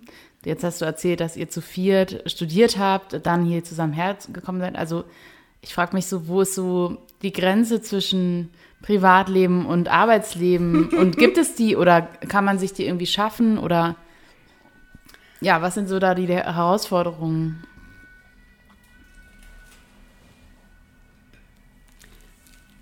Hm. Also wir vier sind ja, das kann ich ja so sagen, wir sind ja nicht nur Kollegen, wir sind ja auch sehr, sehr enge Freunde und für mich ist es auch ein Stück weit mitgebrachte Familie, die mir halt äh, ja, wahnsinnig großen Halt gegeben hat. Ähm, und so langsam, aber sicher, also man lernt Grenzen zu ziehen. Also bei mir ist es ganz klar, dass ich hier einen Partner gefunden habe äh, mit meinem Foffel, dass man sich so Wege, Hund, nein, Hund, dass man sich ich so... Ich jetzt nur Foffel, also Hund sage ich nie wieder. ähm, man, man, also ich merke, dass dieser Raum, um mal ein bisschen, ein bisschen Abstand zu gewinnen, äh, wichtiger wird. Aber gleichzeitig es ist auch schwierig. Also ich meine, ich interessiere mich privat halt auch für Theater. Ich gehe viel ins Theater. Ich äh, wenn ich Bücher lese oder so, wird das ziemlich automatisch gleich darauf überprüft, ob das vielleicht auch Bühnenmaterial sein könnte. Wenn ich in Ausstellungen gehe oder so, dann, dann ähm, lässt man sich da ja auch äh, von inspirieren. Also es, ist, es schwingt eigentlich die ganze Zeit immer irgendwie mit. So richtig abschalten kannst du nicht. Hm, wenn ich, ich frage mich gerade, ob ich das, ob ich das will. Also manchmal, klar, im Urlaub, das, äh, der jetzt endlich ansteht, äh, werde ich keine Sommerakademie besuchen oder sowas. oder irgendwelche äh, Theaterworkshops. Geht ja auch gerade eher schwierig oder auf, auf andere Art und Weisen. Aber man braucht die Zeit auch mal, um, um runterzufahren und auch äh, sich auch wieder neuen Input ranzuholen, mhm. um dann wieder was, um wieder frisch in die nächste Spielzeit so zu starten. Aber mal eine kurze, eine kurze Pausetaste ist wichtig auf jeden Fall. Mal kurz den, den Kopf mit was anderem zu beschäftigen. Ja. ja. Mal wieder einen herrlichen großen Bogen geschlagen. Mm, Ja. Weil äh, wir sind tatsächlich wirklich von der ersten, also ich habe ja nur erst eine Frage von meiner Liste gestellt. Stimmt, Lehre. Hm. Genau, so von der Lehre sind wir jetzt quasi. Aber hm, äh, alles gut, dafür ist es ja da. Danke für den Einblick bis hierher auf jeden ja, Fall. auf jeden Fall. Mm. Genau, also von der Lehre jetzt quasi zum Studium. Also du hast ja, was wir jetzt schon erklärt haben, Puppen, heißt das Puppenspiel, was der Studiengang? Äh, zeitgenössisches, Zeit, oh. Zeitgenössisches Puppenspiel. Okay, also du hast zeitgenössisches Puppenspiel äh, studiert. Was unterscheidet denn, also weil du zum Beispiel auch, du nennst es ja dann, hast du ja richtig gesagt, Schauspiel und Puppe, so nennt man das ja dann scheinbar, in-house. Und ähm, wie und also wo unterscheidet sich das grundlegend? Also klar, natürlich die Puppe, aber du weißt, auf was ich hinaus will. Also was ist so der grundlegendste Unterschied zwischen diesen beiden Studiengängen? Ähm, glaub, also beim Schauspiel geht es eher um sich selbst, wie man, äh, wie man eine Rolle annimmt und auf der Bühne interpretiert. Mhm. Und bei der Puppe, wie du, also dich. Ach, sorry, hier wird gerade Brot gestapelt, sehr kurz dran. so ein kleines Vor um ein Wasserglas. äh, wie du wie du dich eigentlich hinter dem Material oder dem Objekt oder dem fair zu, leben, fair zu lebendigen Material, fair zu lebendigen denn Material äh, zurücknimmst. Geiles Wort. Und das, oh ja, ist jetzt auch mit dem Weinglas ein guter Zungenbrecher.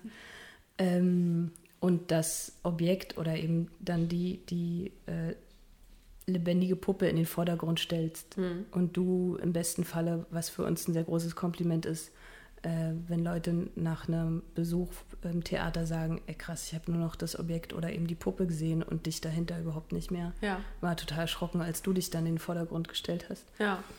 Ähm, das würde ich sagen, ist so der grundlegendste, grundlegendste Unterschied. Also die haben, die Schauspieler haben sich quasi als, als zur Verfügung als Arbeitsmaterial Mhm. und wir haben uns als Arbeitsmaterial und eben aber auch noch das, das tote Material quasi. Ja. Mhm. Und man, man muss ja als Puppenspieler, denke ich mal, ja auch, weil man ja nun mal auf der Bühne ist, mh, muss man ja schon ein sehr extrovertierter Mensch sein, auch ein sehr, Nö. also man muss, also ich meine jetzt, nee, extrovertiert war das falsche Wort, ähm, Na, man muss schon Bock auf Bühne haben. Genau, und das Also- ist dann nicht so diese, ich stelle mir diese Balance schwierig vor, man braucht eine, braucht man dieses Rampensau, ähm, Syndrom. Andererseits muss man es aber auch schaffen, sich hinter einer Puppe zurückzunehmen. So, das stelle ich mir schwierig vor. Oder macht das genau das zur Königsdisziplin der Schauspielerei? Puh. Nee, also was ich ja immer schade finde, ist, dass Schauspieler denken, dass es so, dass Puppe so ein, so ein Konkurrenzfach ist, was Okay. sich, glaube ich, langsam aufdröselt. Ähm,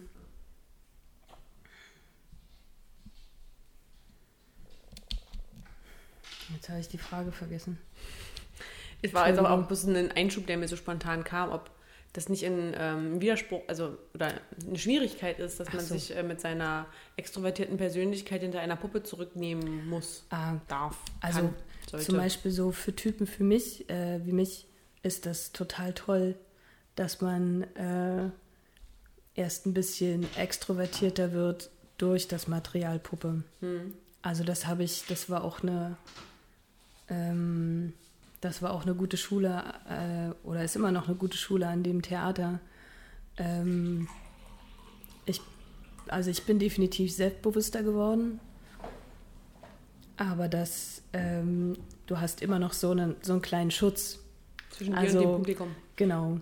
Hm. Und wenn, ähm, wenn der Schutz nicht durch Material gegeben ist, dann eben durch Maske oder Make-up. So kann ich mir das bei, bei Schauspielern auch vorstellen. Also ich kann mir nicht vorstellen, dass durch die Bank weg alle Schauspieler so extrovertierte Rampensäue sind, ähm, die immer laut und immer Mittelpunkt äh, heischerisch unterwegs sind. Hm. Das ist bei uns auch nicht der Fall. Also es gibt solche und solche. Hm.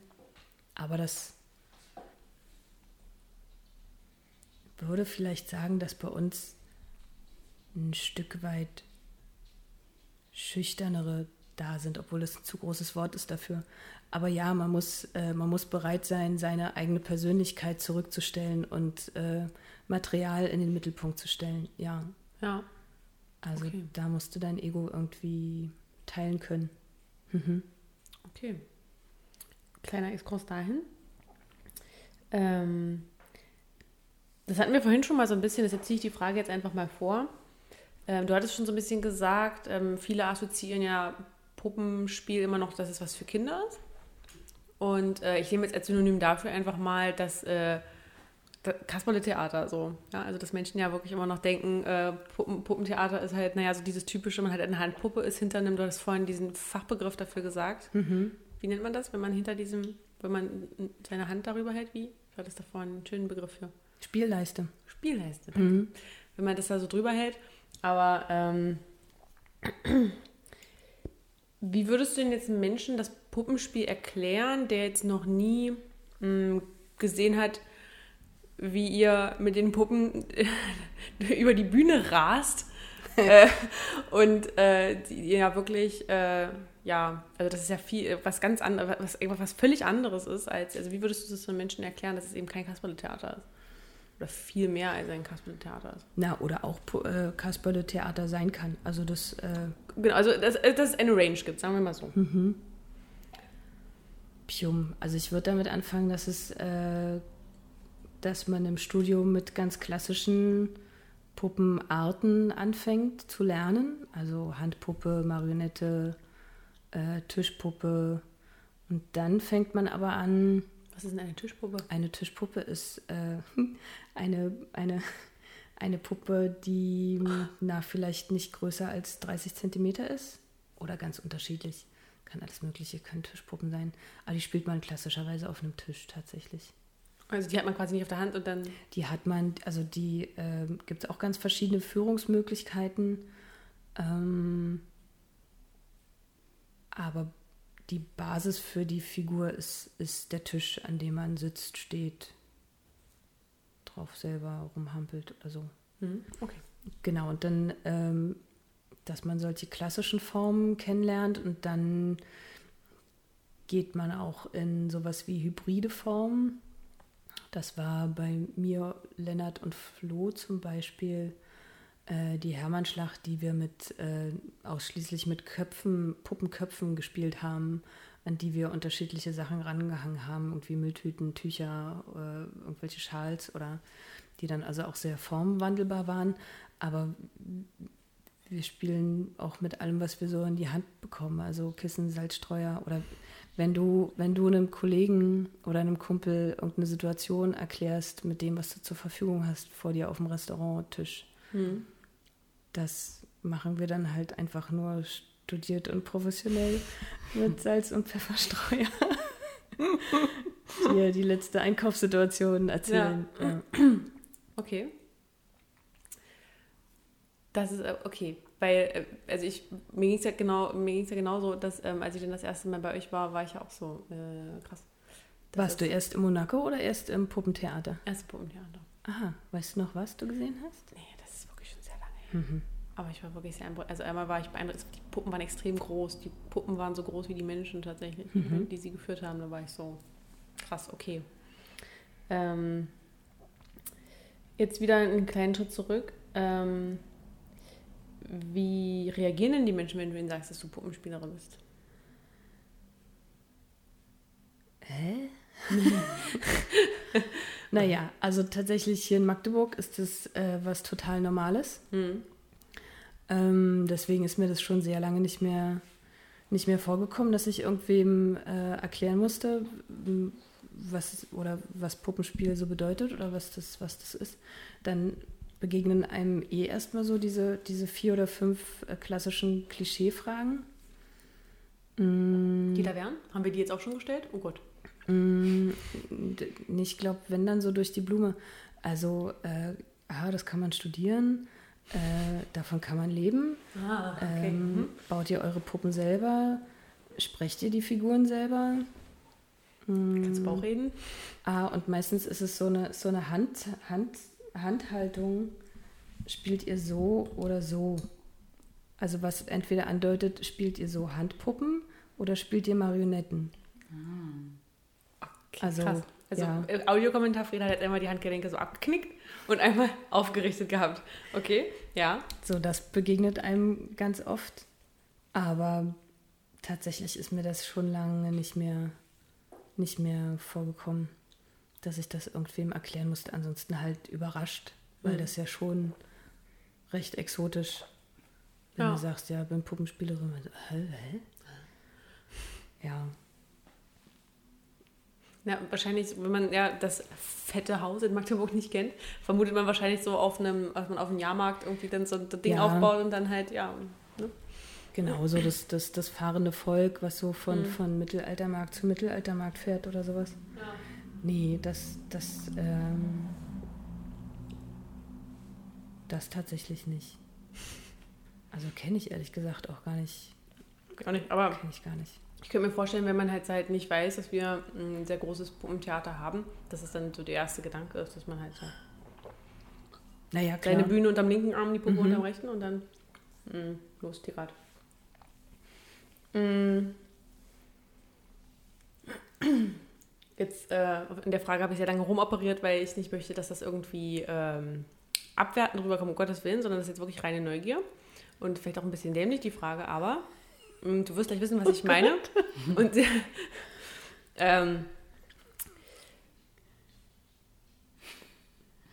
also jetzt, ich, ich, ich, ich, genau, ich frage jetzt einfach. Also gerade mein erstes Theaterstück, mein erstes Puppentheaterstück war ja diese, diese menschengroßen Puppen. Und irgendwann drängt sich die Frage auf, wozu eigentlich die Puppe?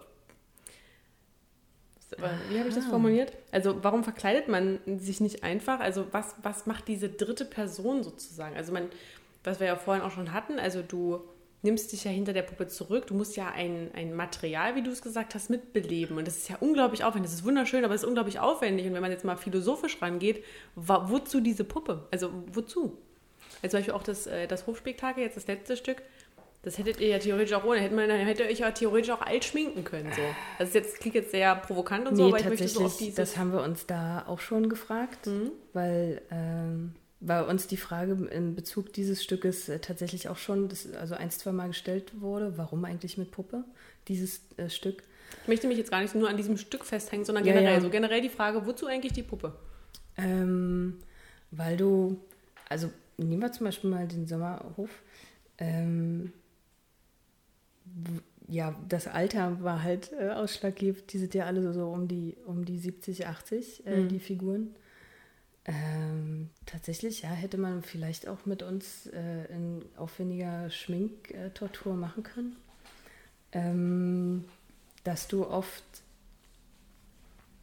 Stücke mit dir zur Verfügung stehende Material einfach nochmal von einer ganz anderen Seite erzählen kannst. Also mh, du kannst ja schlecht zum Beispiel fliegen oder tatsächlich sterben auf der Bühne. Wenn ein Mensch auf der Bühne stirbt, weiß man ja, okay, der tut jetzt nur so, als würde er sterben. Aber wenn du eine Puppe auf der Bühne tatsächlich äh, umbringst, wo du vorher äh, den so aufgebaut hast, dass das Publikum da mitfühlt oder mitgeht oder und du der Figur da den Kopf abreißt oder die äh, komplett auseinander nimmst oder da irgendwie Kunstblut rausbluppt oder nur ein, äh, nur ein rotes Tuch oder die mit einem Heißluftballon irgendwie wegschwebt oder so, dann ist das nochmal eine, eine andere, eine andere emotionale Art und Weise, wie du dem so nachspürst. Ähm, und du kannst einfach, du kannst, oh Gott, du kannst Dinge ganz groß und ganz klein ziehen, also einen ganz anderen Fokus ähm, auf die Bühne bringen. Zum Beispiel denke ich jetzt gerade, wir hatten mal ein sehr, sehr schönes Stück, Der kleine Onkel.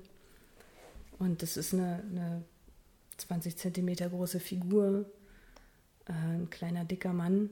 Den haben wir zu dritt manchmal gespielt an so kleinen, an so kleinen Stäben und der hat äh, mit einem mit einem Hund am Strand gespielt. Und sowas, also so ein, so ein Fokus, so von, von einem Publikum den Fokus auf sowas Kleines, Winziges, Feines äh, zu ziehen. Und du kannst halt, weiß auch nicht, du kannst halt äh, Rotkäppchen aus der Sicht vom Wolf spielen. Oder vom Eichhörnchen aus dem Baum. Oder der Baum erzählt die Story oder was weiß ich. Ja, man kann dann ja irgendwie als, als verkleideter Baum auf die Bühne starksten, aber auch schon wieder so eine Art von Maske und Puppenspiel. Ähm, dir, du hast einfach viel mehr Möglichkeiten, um Geschichten auf die Bühne zu bringen. Hm. Also du hast nur dich, nicht nur dich als Mensch zur Verfügung, sondern auch alles drumherum, was du so greifen kannst oder was man dir halt gibt.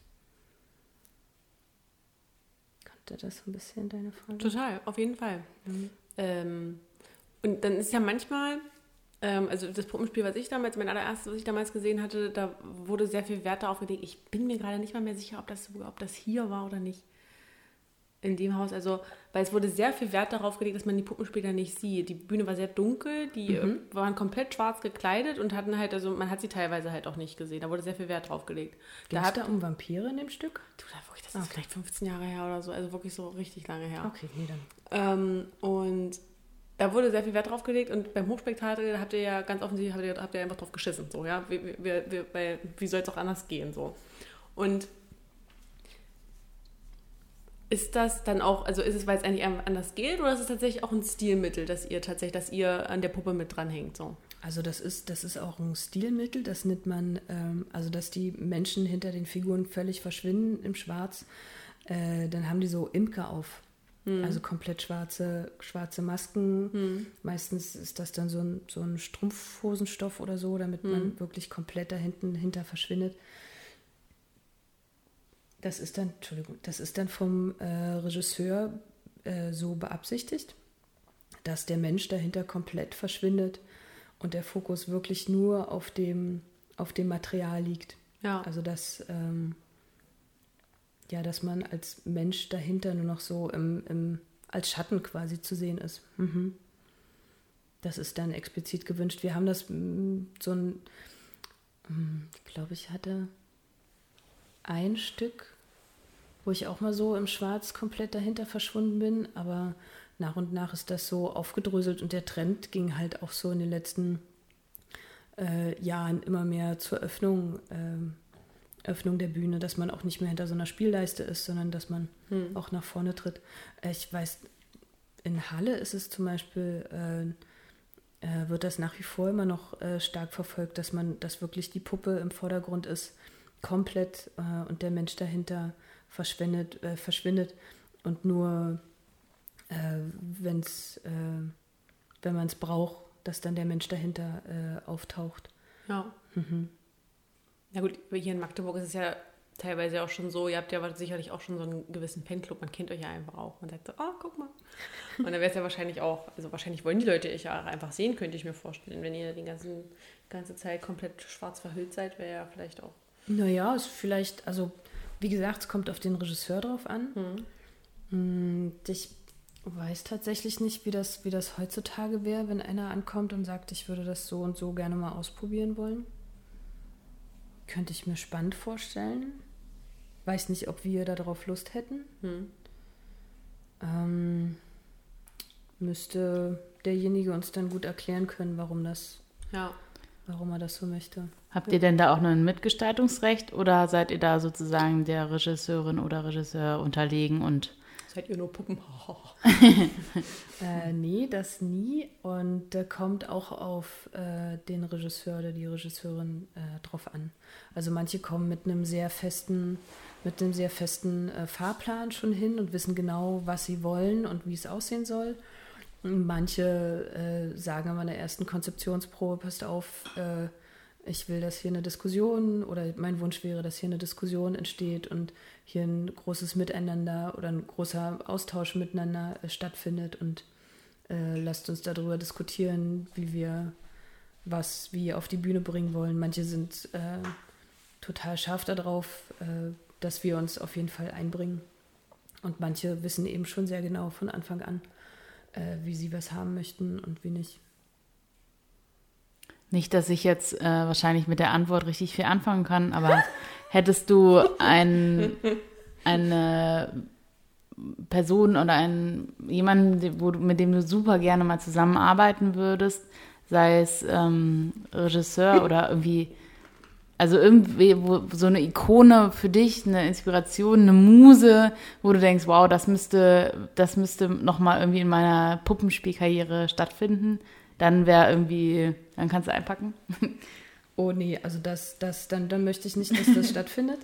Nein, ist Ähm, vielleicht zu übertrieben, aber sozusagen irgendwie so eine Person, wo du denkst, wow, das, die Zusammenarbeit stelle ich mir irgendwie herausragend vor. Ah, okay, jetzt denke ich vielleicht zu klein, weil, weil so ein bisschen so ein Wunsch entsteht in der nächsten Spielzeit tatsächlich. So eine Traumkonstellation. Aber gut, wenn ich jetzt so ganz großkotzig denke, so ein Robert Wilson wäre auch ganz toll. Aber das, ähm, der macht äh, krassomatiges Schauspieltheater, also an den wirklich großen Häusern und äh, äh, der hat als letztes, glaube ich, mit der Isabelle Huppert unter anderem zusammengearbeitet. Sie guckt wieder in zwei Ratschlüsse. Ja. Wenn Kerstin über Fußball geredet hat, Hä? dann haben wir auch so geguckt. So. mm. eine großartige Schauspielerin jedenfalls. Ähm, Aber vielleicht wäre für ihn ja ein Puppenspiel mal eine Herausforderung, was er bisher noch nie gemacht hat. ich glaube. Also, mh, nee, ich glaube Mhm. nicht. nee, aber nächste Spielzeit, äh, das ist tatsächlich meine, meine, meine einzige Produktion nächstes Jahr. Äh, da freue ich mich sehr drauf. Kannst du da schon spoilern oder ist das noch im, in der Kiste verpackt? Hm, weiß. Hm, Nee, ich glaube doch, im, im neuen Puppeheft müsste das drin sein. Nee, das ist ähm, ein Kinderstück, alle seine Entlein. Und äh, das spiele ich mit einer neuen Kollegin, die jetzt in der nächsten Spielzeit kommt. Und das macht, äh, da macht Jochen Menzel, Hans-Jochen Menzel Regie.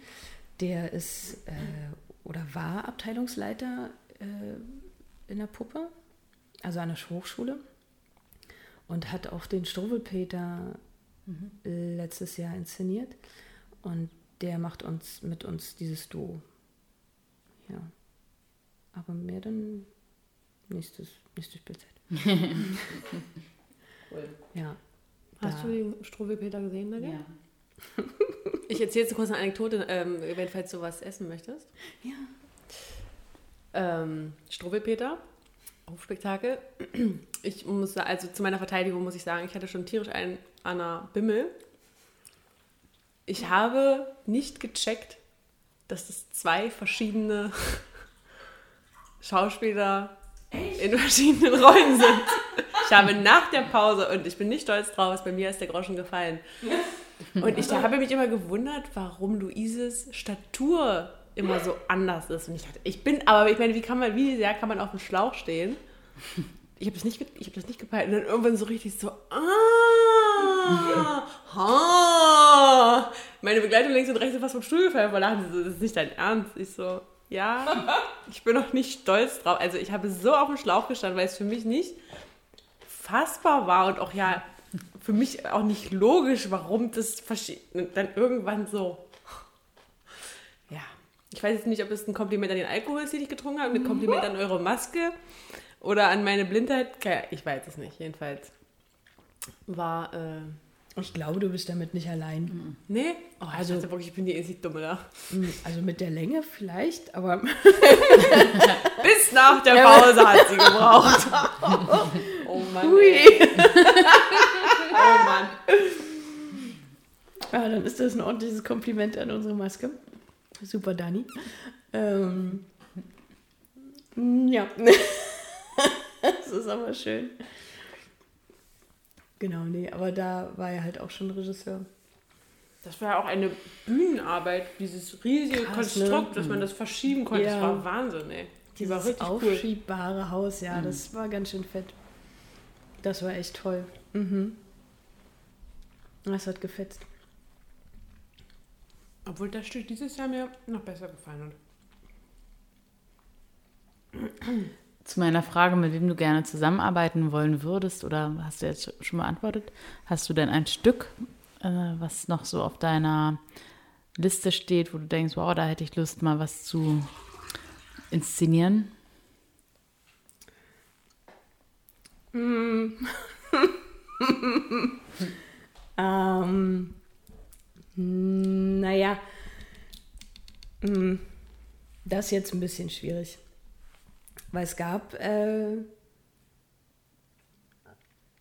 okay, ich merke gerade, dass das ist noch ein kleiner, noch ein kleiner Splitter im Finger. Ähm, ich habe ein Stück äh, unter anderem eingereicht, äh, was auch auf die Bühne kommt, aber wo ich nicht mit dabei bin.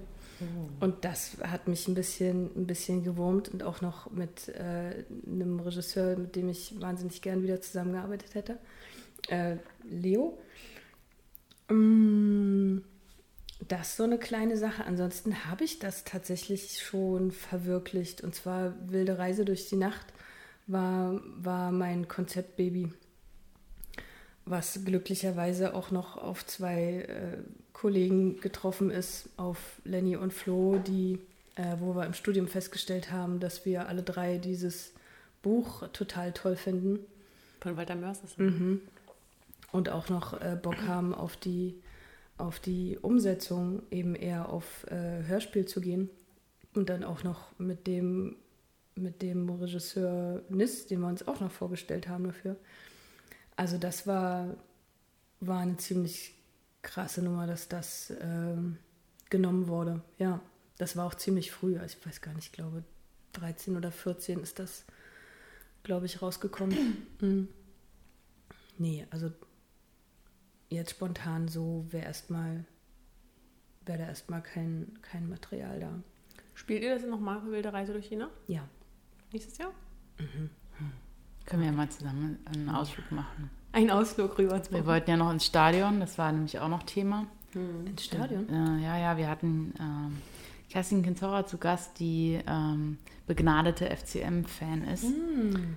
Und ähm, aus uns rausgekitzelt hat, dass es mal dran wäre, sozusagen mal ins Stadion zu gehen. Und uns sogar angeboten hatte, uns dorthin zu begleiten, damit wir zwei äh, da nicht wie Latsch und Bommel. Latsch, Latsch und Bommel, das wäre doch auch ein guter. Wer, wer, wer ist Latsch ja. und wer ist Bommel?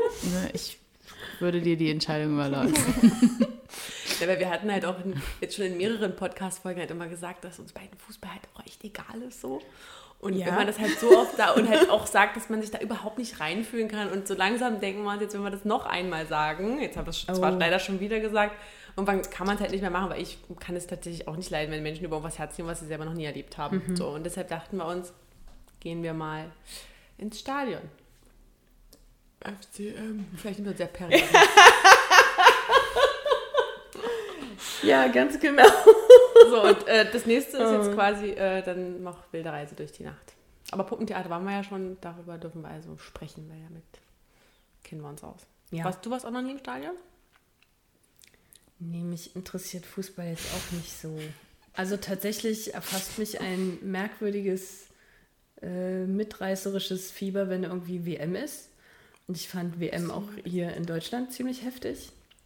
Also so oft Fußball geguckt habe ich, glaube ich, noch nie in meinem Leben, aber da, da weiß man halt, für welche Mannschaft man sein soll. Ich finde, sonst ist es immer schwierig. Mir ist es einfach völlig wurscht, wer gewinnt. Ja. Bei der einen weiß ich, für die in den weißen Trikots, das kriege ich noch hin.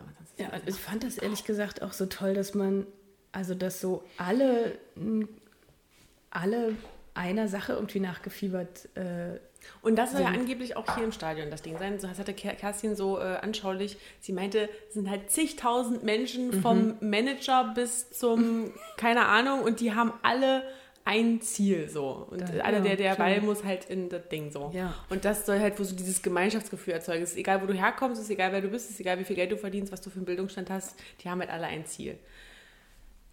Ich kann ja. mir sowas auch beim Singen vorstellen. Also Singen hat ja so einen ähnlichen ich war mal bei, in Leipzig beim Chortreffen. Das ist krass. Hm. Also wenn da der ganze Platz voll mit Menschen ist und singt, das ja. Kriegt man ja gleich Gänsehaut.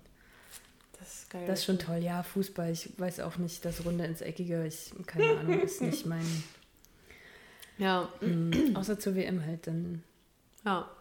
dann ist irgendwie toll, weil alle gucken, überall stehen Fernseher, alle fiebern sie irgendwo in welchen Ecken. Ich finde das auch so Public Viewing so draußen, so Ja. So. Nadja auch nicht. Also Nicht. da lasse sogar Nee. ich mich auch mitreißen. Das mag ich auch gern. Da haben wir uns neulich erst dran erinnert. Wir haben nämlich zur WM gespielt. Äh, und zwar. Oh. Och. Viel Lärm um nichts. Und haben einem Kollegen, der irgendwann nackig über, über den Hof rannte, immer die Spielergebnisse hinten auf dem Rücken geschrieben. da hat sich das Publikum sehr gefreut. Und es war halt auch immer total blöd, weil irgendwie gab es immer eine, eine, eine Verzögerung, weil es schrie immer in der einen Ecke zu, zuerst und dann folgte eine andere Ecke und dann hinten und dann folgte irgendwo Feuerwerk und dachten, ah, okay, gut, ähm, wie können wir das jetzt, also wir haben halt geguckt, wie wir das so ins Spiel manchmal irgendwie mit einbauen, weil es natürlich, also dann tun einem ja auch manchmal so ein paar Leute im Publikum leid, die so, die so ein bisschen danach aussehen, als wären sie nicht so ganz freiwillig äh, im Puppentheater. Und denen hat das dann, glaube ich, extra Spaß, äh, Spaß gemacht, dann äh, die Punktzahl hinten auf dem Rücken zu sehen. Das war das schon ganz süß. Ja. Ach, herrlich. Ja. Ah, ich habe noch eine sehr interessante Frage. Das ist mir jetzt schon öfter beim Puppenspielen aufgefallen. Wenn die Puppe redet, Ja. schaut der Puppenspieler immer die Puppe an. Mhm. Warum ist das so?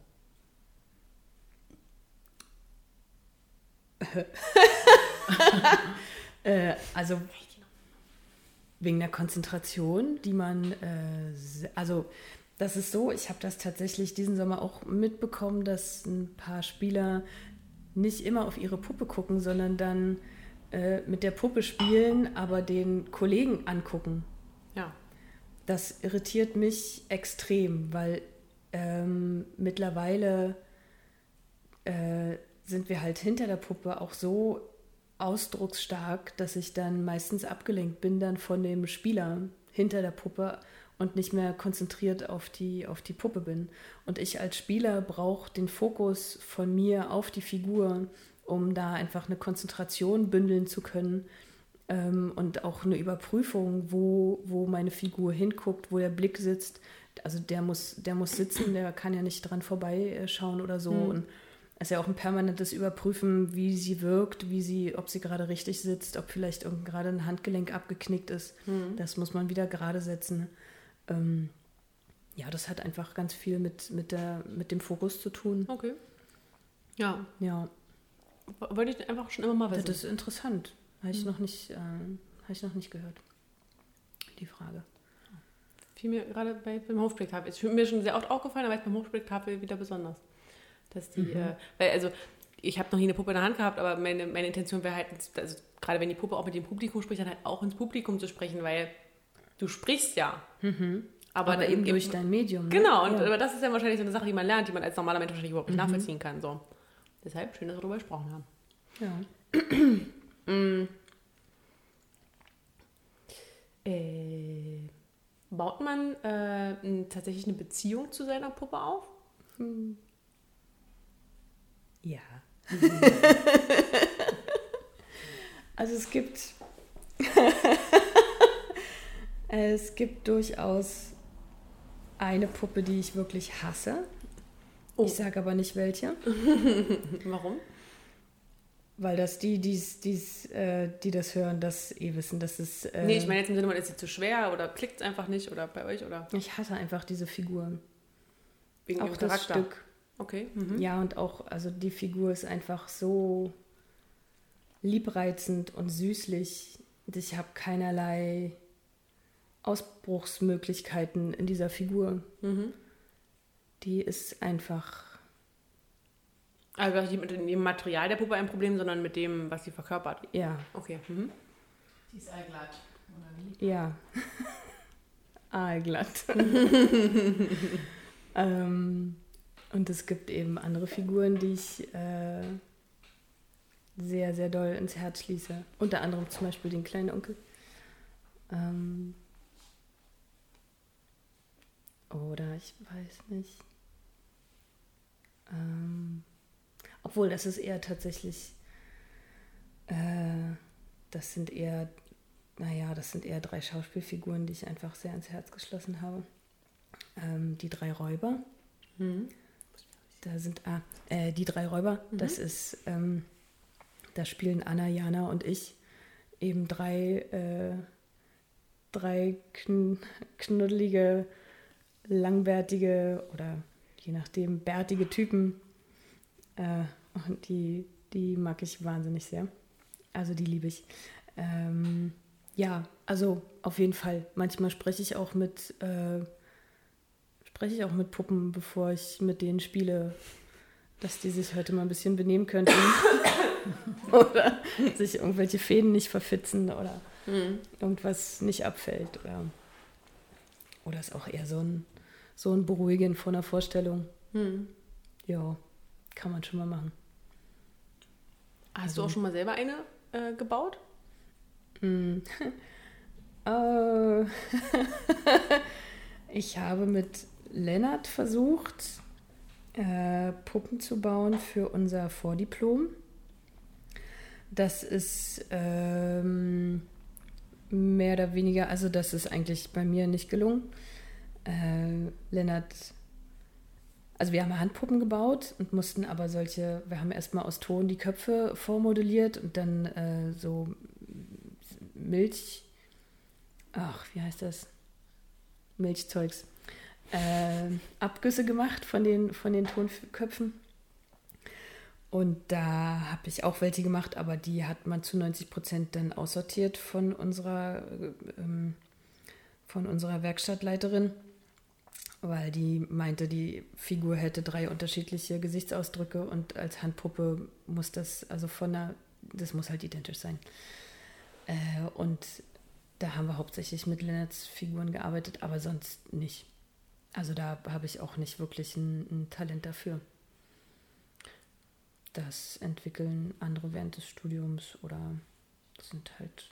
Also die Puppen werden quasi auch hier im, Haus hergestellt? Nee. Gebaut? Achso, nee. Nee, das oh. sind meistens Puppenbauer, die haben ihre eigenen Werkstätten mhm. überall und nirgends.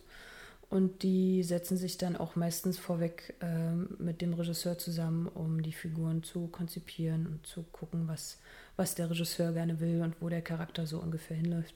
Ja. Also die vom Sommer, die sind zum Beispiel aus, aus Amerika, aus Los Angeles, mhm. von Hagen Tilp, der äh, ist der Liebe wegen nach Amerika gezogen und hatte vorher in Berlin aber auch schon eine Werkstatt ähm, und hat die jetzt für uns dort drüben gebaut. Deswegen gab es auch noch ein paar Probleme am Zoll. Weil halt so kleine, Was ist da drin? Naja, ja, hm. so kleine Menschenpuppen kann mir schon vorstellen, dass das ein bisschen schräg ist. Oder dass vielleicht irgendwas Komisches drin ist oder keine Ahnung.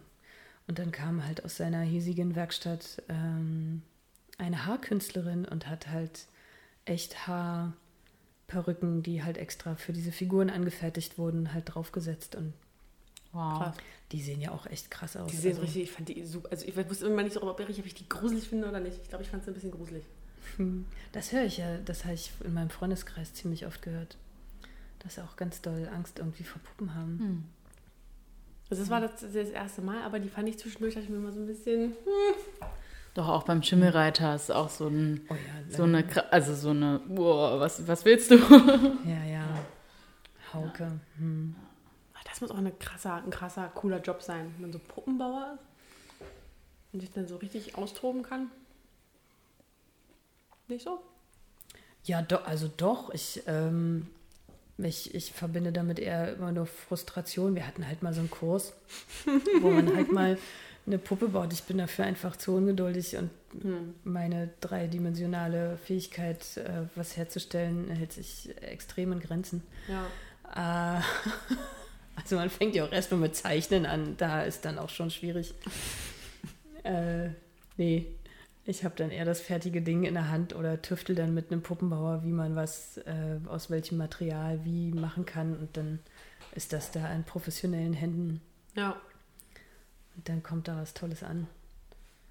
Ich stelle mir das halt so, also gerade wenn du auch so erzählst, also so eindrucksvoll erzählst, wie man auch mit dem Material, wie du es immer nennst, so verschmilzt und wie man so durch die Puppe mit dem Publikum kommuniziert und so. Das muss ja also wirklich passen wie ein Schuh. Also du musst ja theoretisch, mit dieser Puppe musst du ja sozusagen eins werden. Es muss ja an deine Hand passen. Es darf ja auch nicht zu schwer sein. Das muss ja, du musst die ja händeln können. Und was machst du denn, wenn du so eine Puppe bekommst und hast das Gefühl, das wird nicht, Freunde? Da muss man irgendwie einen Weg finden. Also da, also zu schwer weiß ich noch nicht mal, ob es das gibt. Da sind sie ja immer äh, irgendwie hinterher, um das, um das, ähm, das nicht zu schwer zu machen. Mhm. Und letztendlich finde ich dann als Spielerin irgendeinen Weg, dann mit einer Schwere unter anderem umzugehen. Mhm. Und oft ist es halt einfach so, also das ist immer mein, es gibt immer so einen so einen Funken. Also das hört sich jetzt irgendwie total romantisch an. Es ist aber gar nicht, ähm, wenn also ich bin immer sehr gespannt darauf, äh, auf den ersten Blick äh, auf so eine Puppe. Das wird auch äh, sehr gerne zelebriert von den Regisseuren oder hm. von, den, von den Puppenbauern. Tada! Dass man zuerst, also dass man zum ersten Mal so die Puppe äh, sieht und in der Hand hat. Hm. Und im besten Fall bei mir ist da einfach sofort eine Idee von einem, von einem Typ da, wie der sprechen könnte, wie der sich bewegt, was für, was für ein Habitus der irgendwie haben könnte. Hm.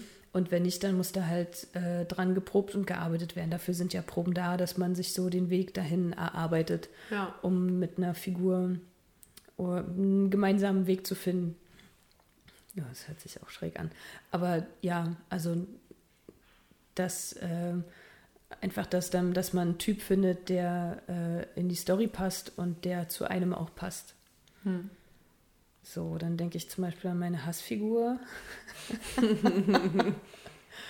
äh, da ist das tatsächlich manchmal schwierig. Also mit dem rede ich auch manchmal vorher. Ah, aber eher, um so Dampfe abzulassen. also nicht unbedingt immer freundlich, aber habe ich auch kein schlechtes Gewissen. Und wenn das Stück dann vorbei ist, was passiert dann mit den Puppen? Dann werden die sorgfältig eingepackt in, Säcke oder in äh, ausstaffierte Kartons und dann kommen die in ein, äh, in ein Lager oder in die Dunkelkammer oder also in Puppenfundus. Also manchmal kann es auch sein, dass ihr für ein Stück äh, in Puppenfundus geht und dann da wird äh, unbedingt vorher Bernd Frommhagen äh, angefragt. der ist der, der Herrscher über, äh, über die, über die, äh, über die, über den Puppenfundus. Mhm. Ähm, wenn du also was außerhalb eines Stückes irgendwie benötigst, dann wird er angefragt und dann wird die dir sozusagen gebracht und an deinen Platz gestellt oder ja. Das ist ja echt krass, was da auch wahrscheinlich so, was die ja auch wert sind, ja. Diese mhm. Puppen. Also jetzt nicht ja, nur ja. Äh, monetär, sondern halt auch, wenn mit ihnen so lange gespielt wurde und so, was die dann alles. Was die schon alles gesehen ja, haben. Ja, was die schon alles gesehen haben. Na, hier zum Beispiel die Marionetten. Ja, schön, dass ihr so sprecht, was die schon alles gesehen haben. Äh, die Marionetten am Ende vom, äh, vom Sommernachtstraum, die Lenny spielt, das sind Originale, die sind 180 Jahre alt. Krass. Deswegen mussten wir halt unter anderem auch zweimal abbrechen, weil nach der Pause hat es halt angefangen zu regnen. Und dann, dann dürfen diese Marionetten einfach nicht, äh, nicht draußen. Ah, du sagst, es nicht mehr geregelt. Bei der Generalprobe?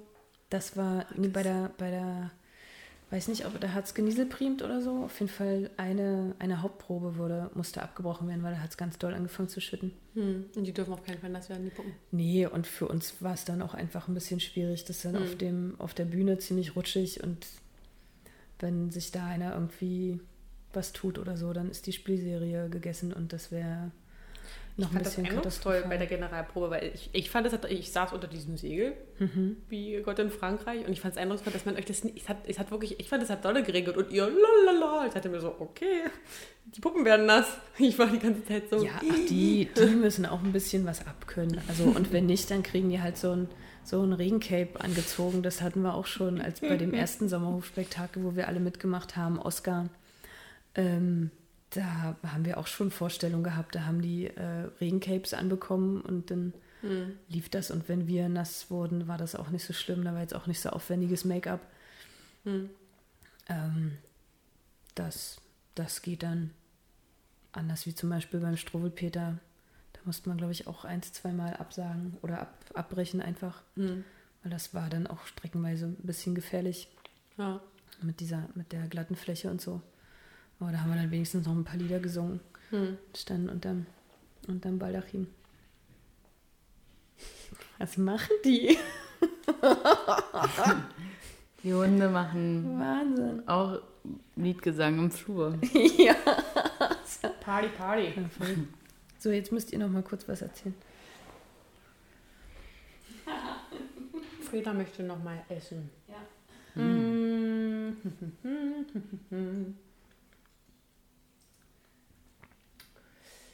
Habt ihr schon nächsten Gast nach mir?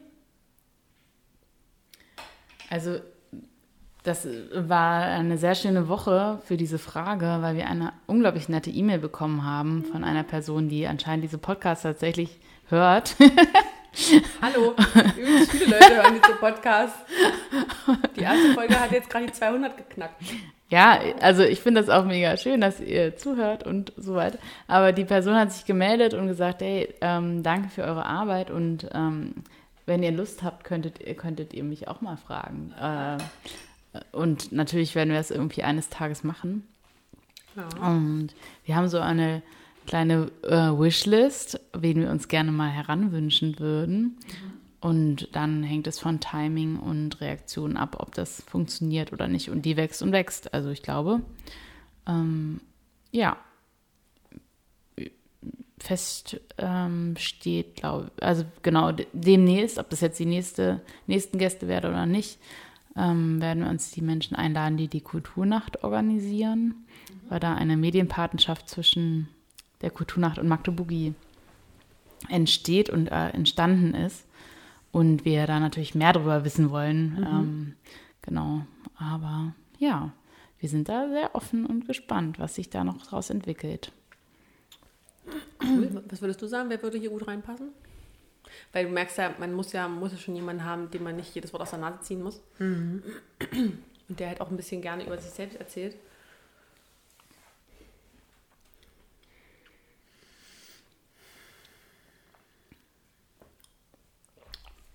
Glaube, da bin ich gerade zu sehr in meiner, in meiner Puppenspielerblase. Weil so jemand komplett anderes wäre nicht schlecht. Na, wir versuchen immer so auch mal so Gäste außerhalb der Bubble zu haben, um uns dann wieder in unserer Bubble gemütlich zu machen. Also Ja. wir können auch gerne noch mal jemanden aus, äh, aus dem Ensemble einladen. Da würde ich mich sehr drüber freuen. Ich weiß ja nicht, wer von den Jungs und Mädels da. Aber das können wir ja mal in Ruhe Ich besprechen. glaube, mit Flo hätte da Spaß. Ja, das glaube ich.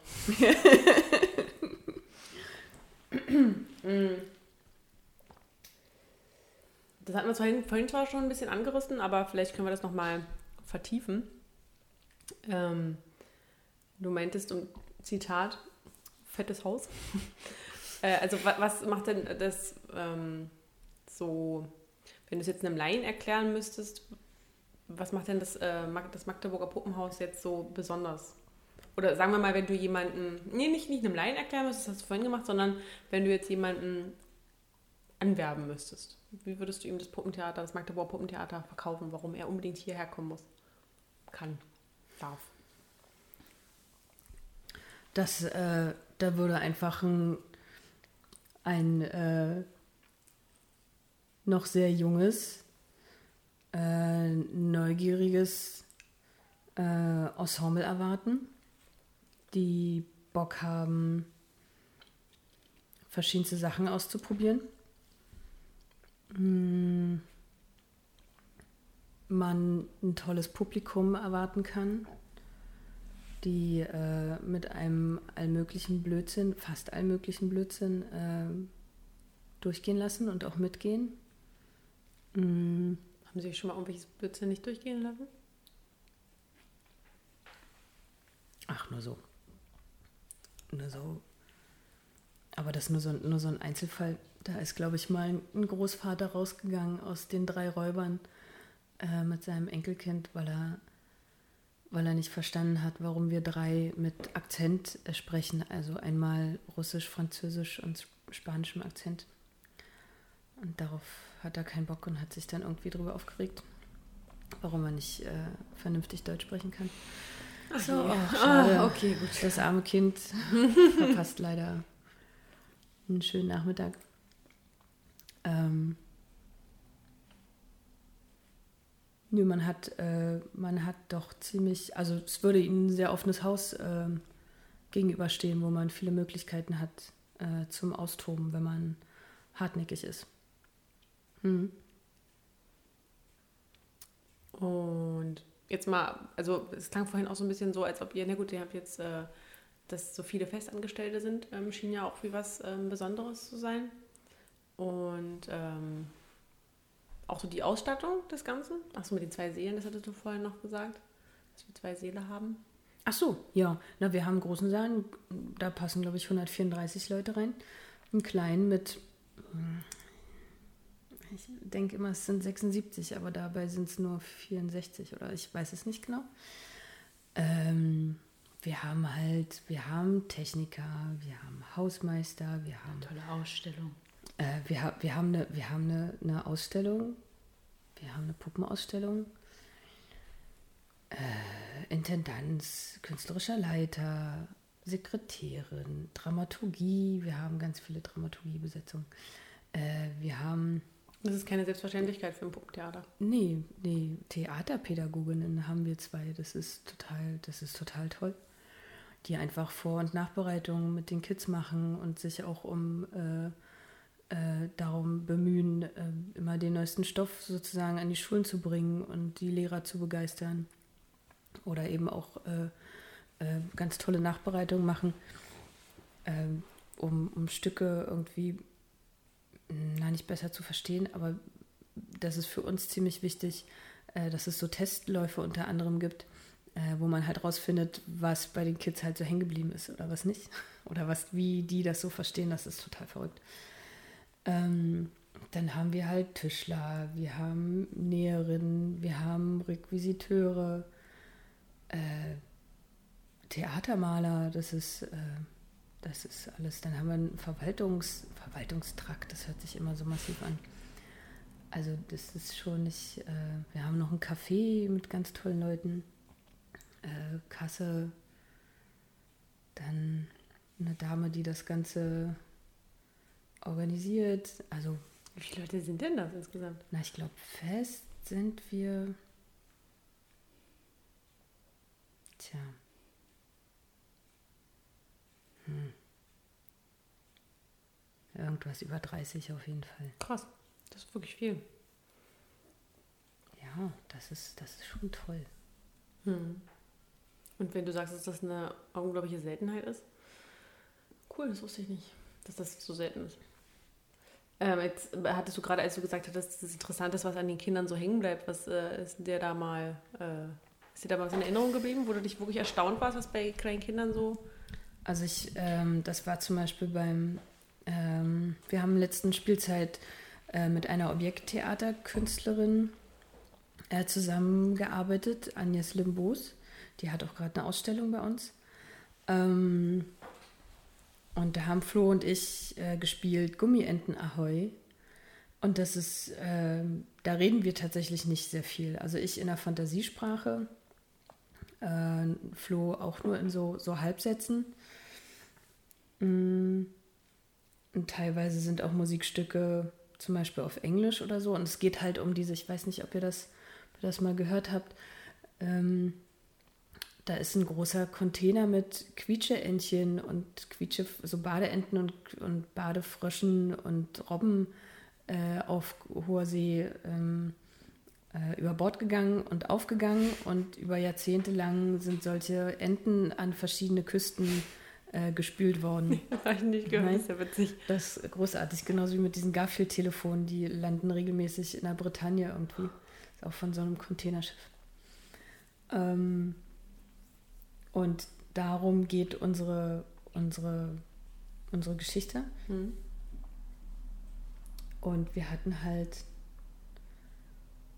wir hatten, glaube ich, vier Fünfjährige irgendwie drin sitzen, so eine kleine Gruppe, total schüchtern, zuckersüß. Und äh, das ist natürlich immer so eine Sache, wenn dann die Spieler da sitzen und dann so fragen, naja und, wie war es? Hat es euch gefallen? Und fand er super? Und ich weiß nicht, Nasepuppeln. äh, und die werden dann meistens erst locker, wenn sie dann halt rausgehen mit der Theaterpädagogin und dann, dann fangen sie mal ein bisschen an zu quatschen. Aber nicht so, wenn da so Hinz und Kunz eben vorne stehen, meint, ne. Äh, und da hat aber irgendwie der, einer der Kindergärtner irgendwie gleich vorweg irgendwie abgewiegelt und meinte, ah, das ist zu kompliziert für die Kinder, das verstehen die nicht. Und auch von der Sprache her, ich weiß nicht, warum sie jetzt so, so komisch gesprochen haben. Äh, puff. Und dann aber nach einer Weile äh, erhob sich halt so ein, so ein kleiner Junge und der hat die Story von vorne bis hinten einmal durch, durchgequatscht. Und der hat alles verstanden und so viel, so viel gesehen.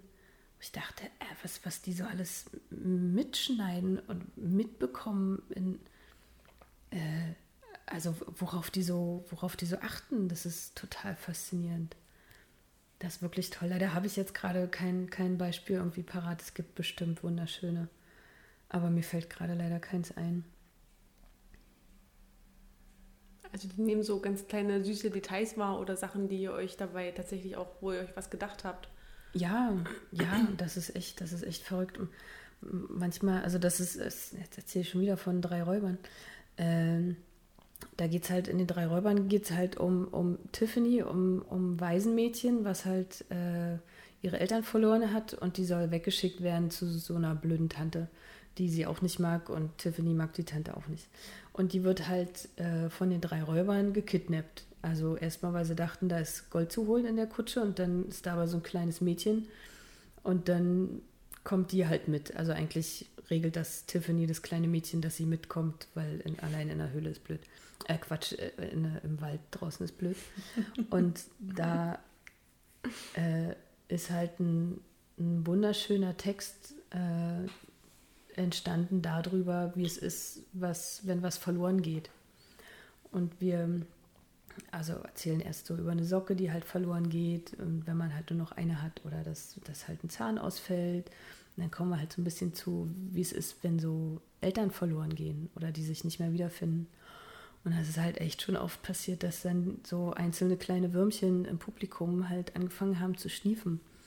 Und wo du dann auch nicht den Background kennst und halt auch nicht weißt, was, was, was sie da jetzt gerade so, so berührt oder was sie, an was sie gerade erinnert worden sind oder was weiß ich. Das ist dann auch schwierig, da so äh, Kontenance auf der Bühne zu, zu bewahren. Aber äh, sowas zum Beispiel oder ich meine, Kinder sind ja auch echt wahnsinnig direkt. Die, das war eine der ersten Vorstellungen, die wir da in dem Haus gespielt haben. Das war halt Frau Holle. Und wir haben so ganz, ganz, also vor, also vor den Puppen habe ich mich sogar gegruselt. Es waren halt auch so menschengroße große Figuren, mit denen wir halt da über die Bühne gefegt sind. Und ein Kollege von mir hat halt die Frau gespielt. Und die war wirklich, das ist ein riesen, ein riesen blaukleidiger Wattebausch gewesen mit einer riesen Kugel auf dem Kopf und riesen Ballkleid. Und der brauchte hinten auch einen, das war zum Beispiel eine Lösung fürs zu schwer sein. Die war halt einfach so schwer, dass wir der Puppe hinten eine Art Besenstock äh, untergesetzt haben, damit er die mal absetzen kann. Die war wirklich, also das war Hölle mit dem Ding. Und er kam halt so hui, auf die Bühne gerauscht und ganz heiti-teiti, Musche-Pupu. Und dann kam plötzlich irgendein Junge und zielte auf, das, auf diese Frau Holle und meint, äh, wer ist denn die dicke Alte? und, und wir verschwanden hinter unseren Figuren. Ja. Das ist die richtige Frage, mein Junge. Oh, das war so klasse. ah, naja. Also ganz, ganz, ganz unterschiedlich. Aber das ist auch. Ja, ganz, ganz unterschiedliche Reaktionen. Jetzt sind wir schon wieder, haben einen Riesenbollen gemacht. Was war unsere Ausgangs? Nee, alles gut, alles gut. Ähm, was macht die ursprüngliche Frage, was macht das Puppentheater besonders? Aber, ah, ja, wow. Ähm, Solche Erlebnisse. Äh, Obwohl, die hast du ja woanders auch, aber ja.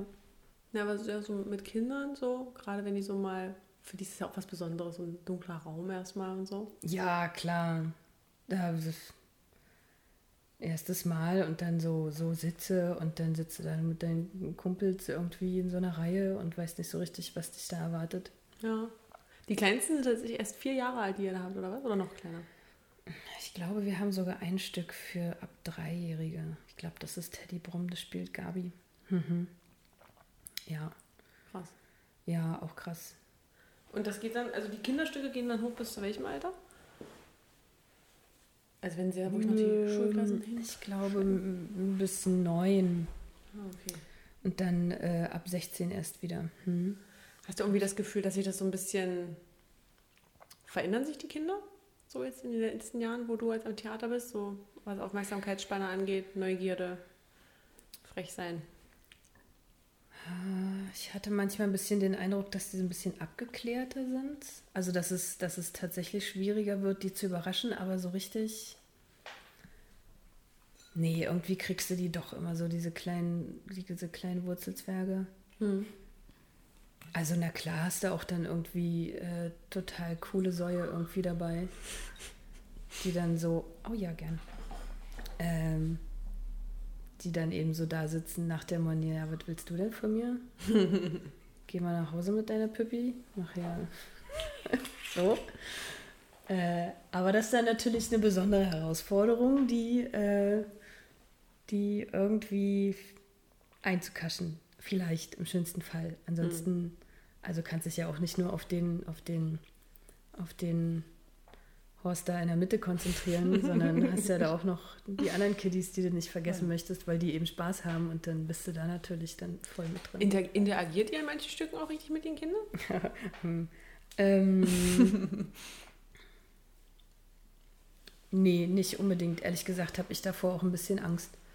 Also ich, es gibt in meinem Solo ähm, gibt so Momente und wenn da wenn da nette Kiddies dabei sind, dann ja, aber auch nur bis zu einem gewissen Maß. Also du musst ja immer so abwägen, ob du, wie lange, also wie du es im Griff hast. Weil wenn die dir, wenn du die Kids irgendwie verlierst oder die plötzlich auskreisen oder aufmüpfig werden, wo du es, wo es die Grenze überschreitet, dass du die nicht mehr kriegst, dann hast du ein Problem. Dann äh, machen die Halligalli und äh, kannst vielleicht noch hilferufend äh, die Erzieher irgendwie angucken oder die Mutti daneben und denken, ähm, aber so mit manchen, wir hatten mal ein Stück, äh, ähm, oh Gott, nicht bei den, nee, wo die wilden Kerle wohnen. Hm.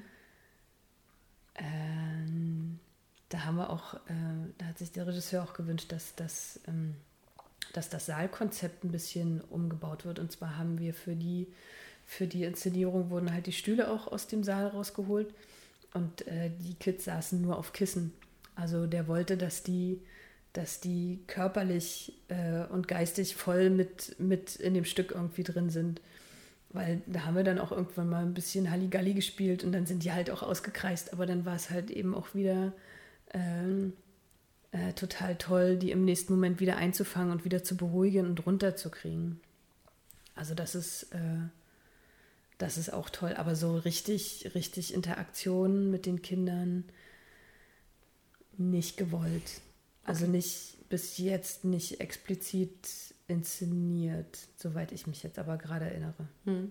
Ja, es klang so, weil du, aber das ist wahrscheinlich so eine, so ein, das passiert wahrscheinlich einfach, weil das so klingt, als würdest du extrem die Stimmung der Kinder aufnehmen. Und deshalb klang das für mich so, als wärt ihr in Interaktion mit dem, aber wahrscheinlich hört man es einfach, weil die ja alles. Nee, also du kriegst so. ja, ähm, also deswegen, das ist ja auch Theater eben so toll.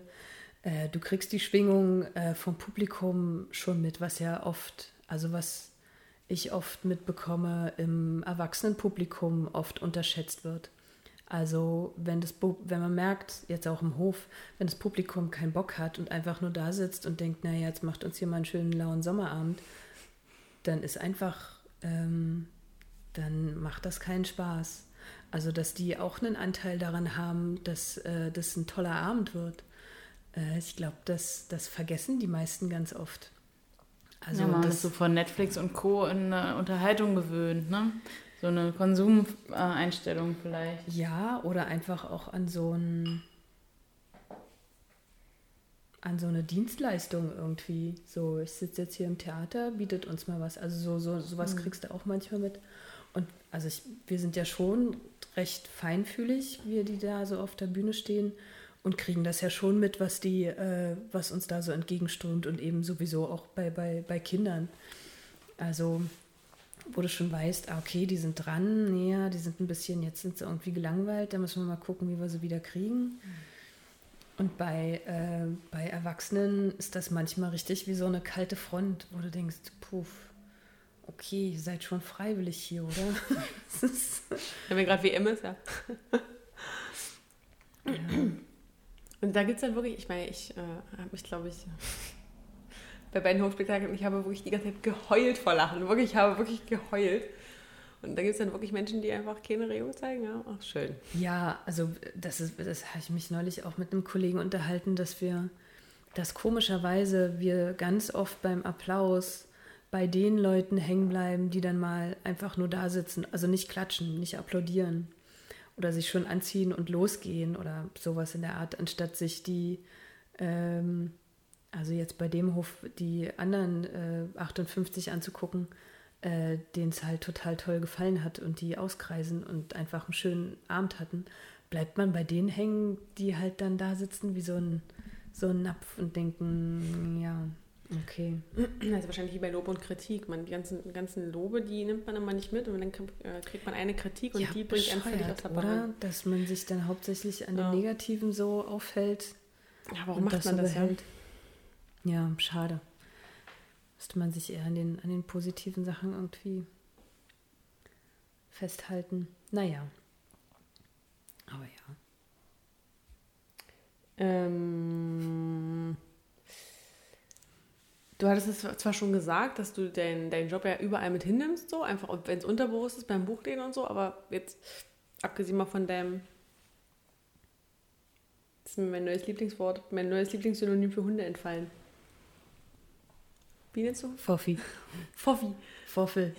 Foffel. Foffel. Foffel. Foffel. Äh, also den, den, hast du ja auch noch. Und was machst du sonst äh, in deiner Freizeit? Was ist Freizeit? äh, ja, wie bitte? Was? Das sage ich nicht. Okay, das ist fair enough. Dann äh, rutschen wir von der persönlichen Ebene wieder auf die Sachebene zurück. Ich habe den Hin verstanden. Ähm, sicherlich, also klar, äh, das ist ja man bezahlt ja auch, also ihr verdient ja auch Geld mit dem Theater, weil Eintritt wird Eintritt bezahlt und es ist ja auch immer gut besucht, das Puppentheater.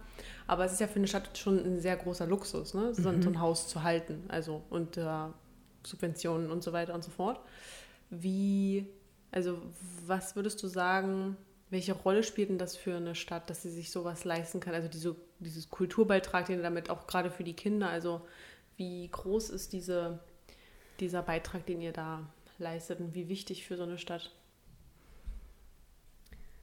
Mega gestellte Frage, ich weiß, aber. Nee, aber tatsächlich, das ist auch oft eine, ähm, für mich eine Rechtfertigung, warum ich diesen, diesen Beruf mache. Ähm, weil wir Kinder erreichen ähm, in einem, naja, in einem sehr neugierigen, in einem sehr neugierigen Alter. Und ich inständig hoffe, dass dann vielleicht mal irgendwas aus dem Stück irgendwie äh, bei so einem Kind hängen bleibt und den, also das ist ein sehr hoch gestecktes Ziel, aber äh, er dann vielleicht zu irgendeinem positiveren Umdenken äh, kommt oder sich erinnert, äh, dass das vielleicht da und da so gelaufen ist. Also einfach äh, dass wir einen positiven Fleck irgendwie in, bei den Kids hinterlassen. Versteht Na, ihr seid ja auch eine Inspirationsquelle und ich glaube auch, dass so ähm, je jünger oder je früher man sozusagen an Kultur und Theater herangezogen, also herangezogen wird sozusagen, ja. Umso mehr man ja auch eine Hürde verliert, in so ein Theaterhaus zu gehen, weil es bringt ja auch Hürden mit sich, wenn man nicht weiß, welche Verhaltenscodes gibt es, wie muss ich mich dann später irgendwie Ja. kleiden, wie finde ich mich da zurecht, wie funktioniert das mit so einem Ticket, wo sind die Toiletten, wie auch immer. Also sozusagen diese, das ist ja ein krasses Privileg, sozusagen schon in dem Alter so eine Hochkultur auch äh, erleben und ähm, Mhm, obwohl wir es halt versuchen, für alle zugänglich zu machen. Also es sind Genau, genau, das ist der Versuch ist immer da, aber wie weit das dann auch wirklich funktioniert, Na ist, ja, glaube ich, beim Puppentheater nochmal eine andere Schiene als beim Schauspiel oder stelle ich mir leichter vor, weil vielleicht Eltern auch eher mal denken, okay, ich gehe mal früher ins Puppentheater oder Das, keine Ahnung, das aber- ist wahrscheinlich, ja. Ist ja auch eine Verantwortung, die ihr da habt, ähm, Genau. Kultur überhaupt äh, zugänglich zu machen. Ja. So. Ja, auf jeden Fall. Also das so, das so das Bestreben, dass man, also wenn ich mich zum Beispiel, ähm, also ich bin davon sehr beeindruckt, wenn, wenn Theatererlebnisse so intensiv waren, dass die einfach hängen bleiben und jetzt kommt's, äh, einen so ein irgendwie im Nachhinein durch diese Erinnerung ein bisschen zu einem besseren Menschen machen. Also das ist, das ist sehr verklärt. Ähm, aber dass einen das irgendwie so nachhaltig beeinflusst, ins Positive hoffentlich, das finde ich toll. Hm. Also wenn es, dass das eine nachhaltige Arbeit ist, die wir da machen. Und es ist ja auch, also ich könnte mir einfach das für die ganze, für die ganze Stadt einfach so, also es ist ja eine Möglichkeit, seinen Abend zu verbringen und das eben nicht nur in einer Kneipe oder nicht nur, keine Ahnung wo, also es bereichert ja sozusagen unser Kulturangebot, unsere Möglichkeit, so unsere, wie du halt schon sagst, also wenn man dann Gäste zum Beispiel hat, kann man halt mit denen ins Puppentheater gehen und denen was zeigen, was es so in einer anderen Stadt nicht gibt. So. Also es ist ja, Oh, was wollte ich eigentlich hinaus? Ich weiß es nicht mehr. Aber ähm, genau, ich, also ich, ich bin mir der Arbeit, durch, der Leistung durchaus bewusst, ähm, die ihr da macht. Und ich wollte einfach nur mal horchen, ob du das auch so siehst. Offensichtlich. Äh, ja. Ganz offensichtlich.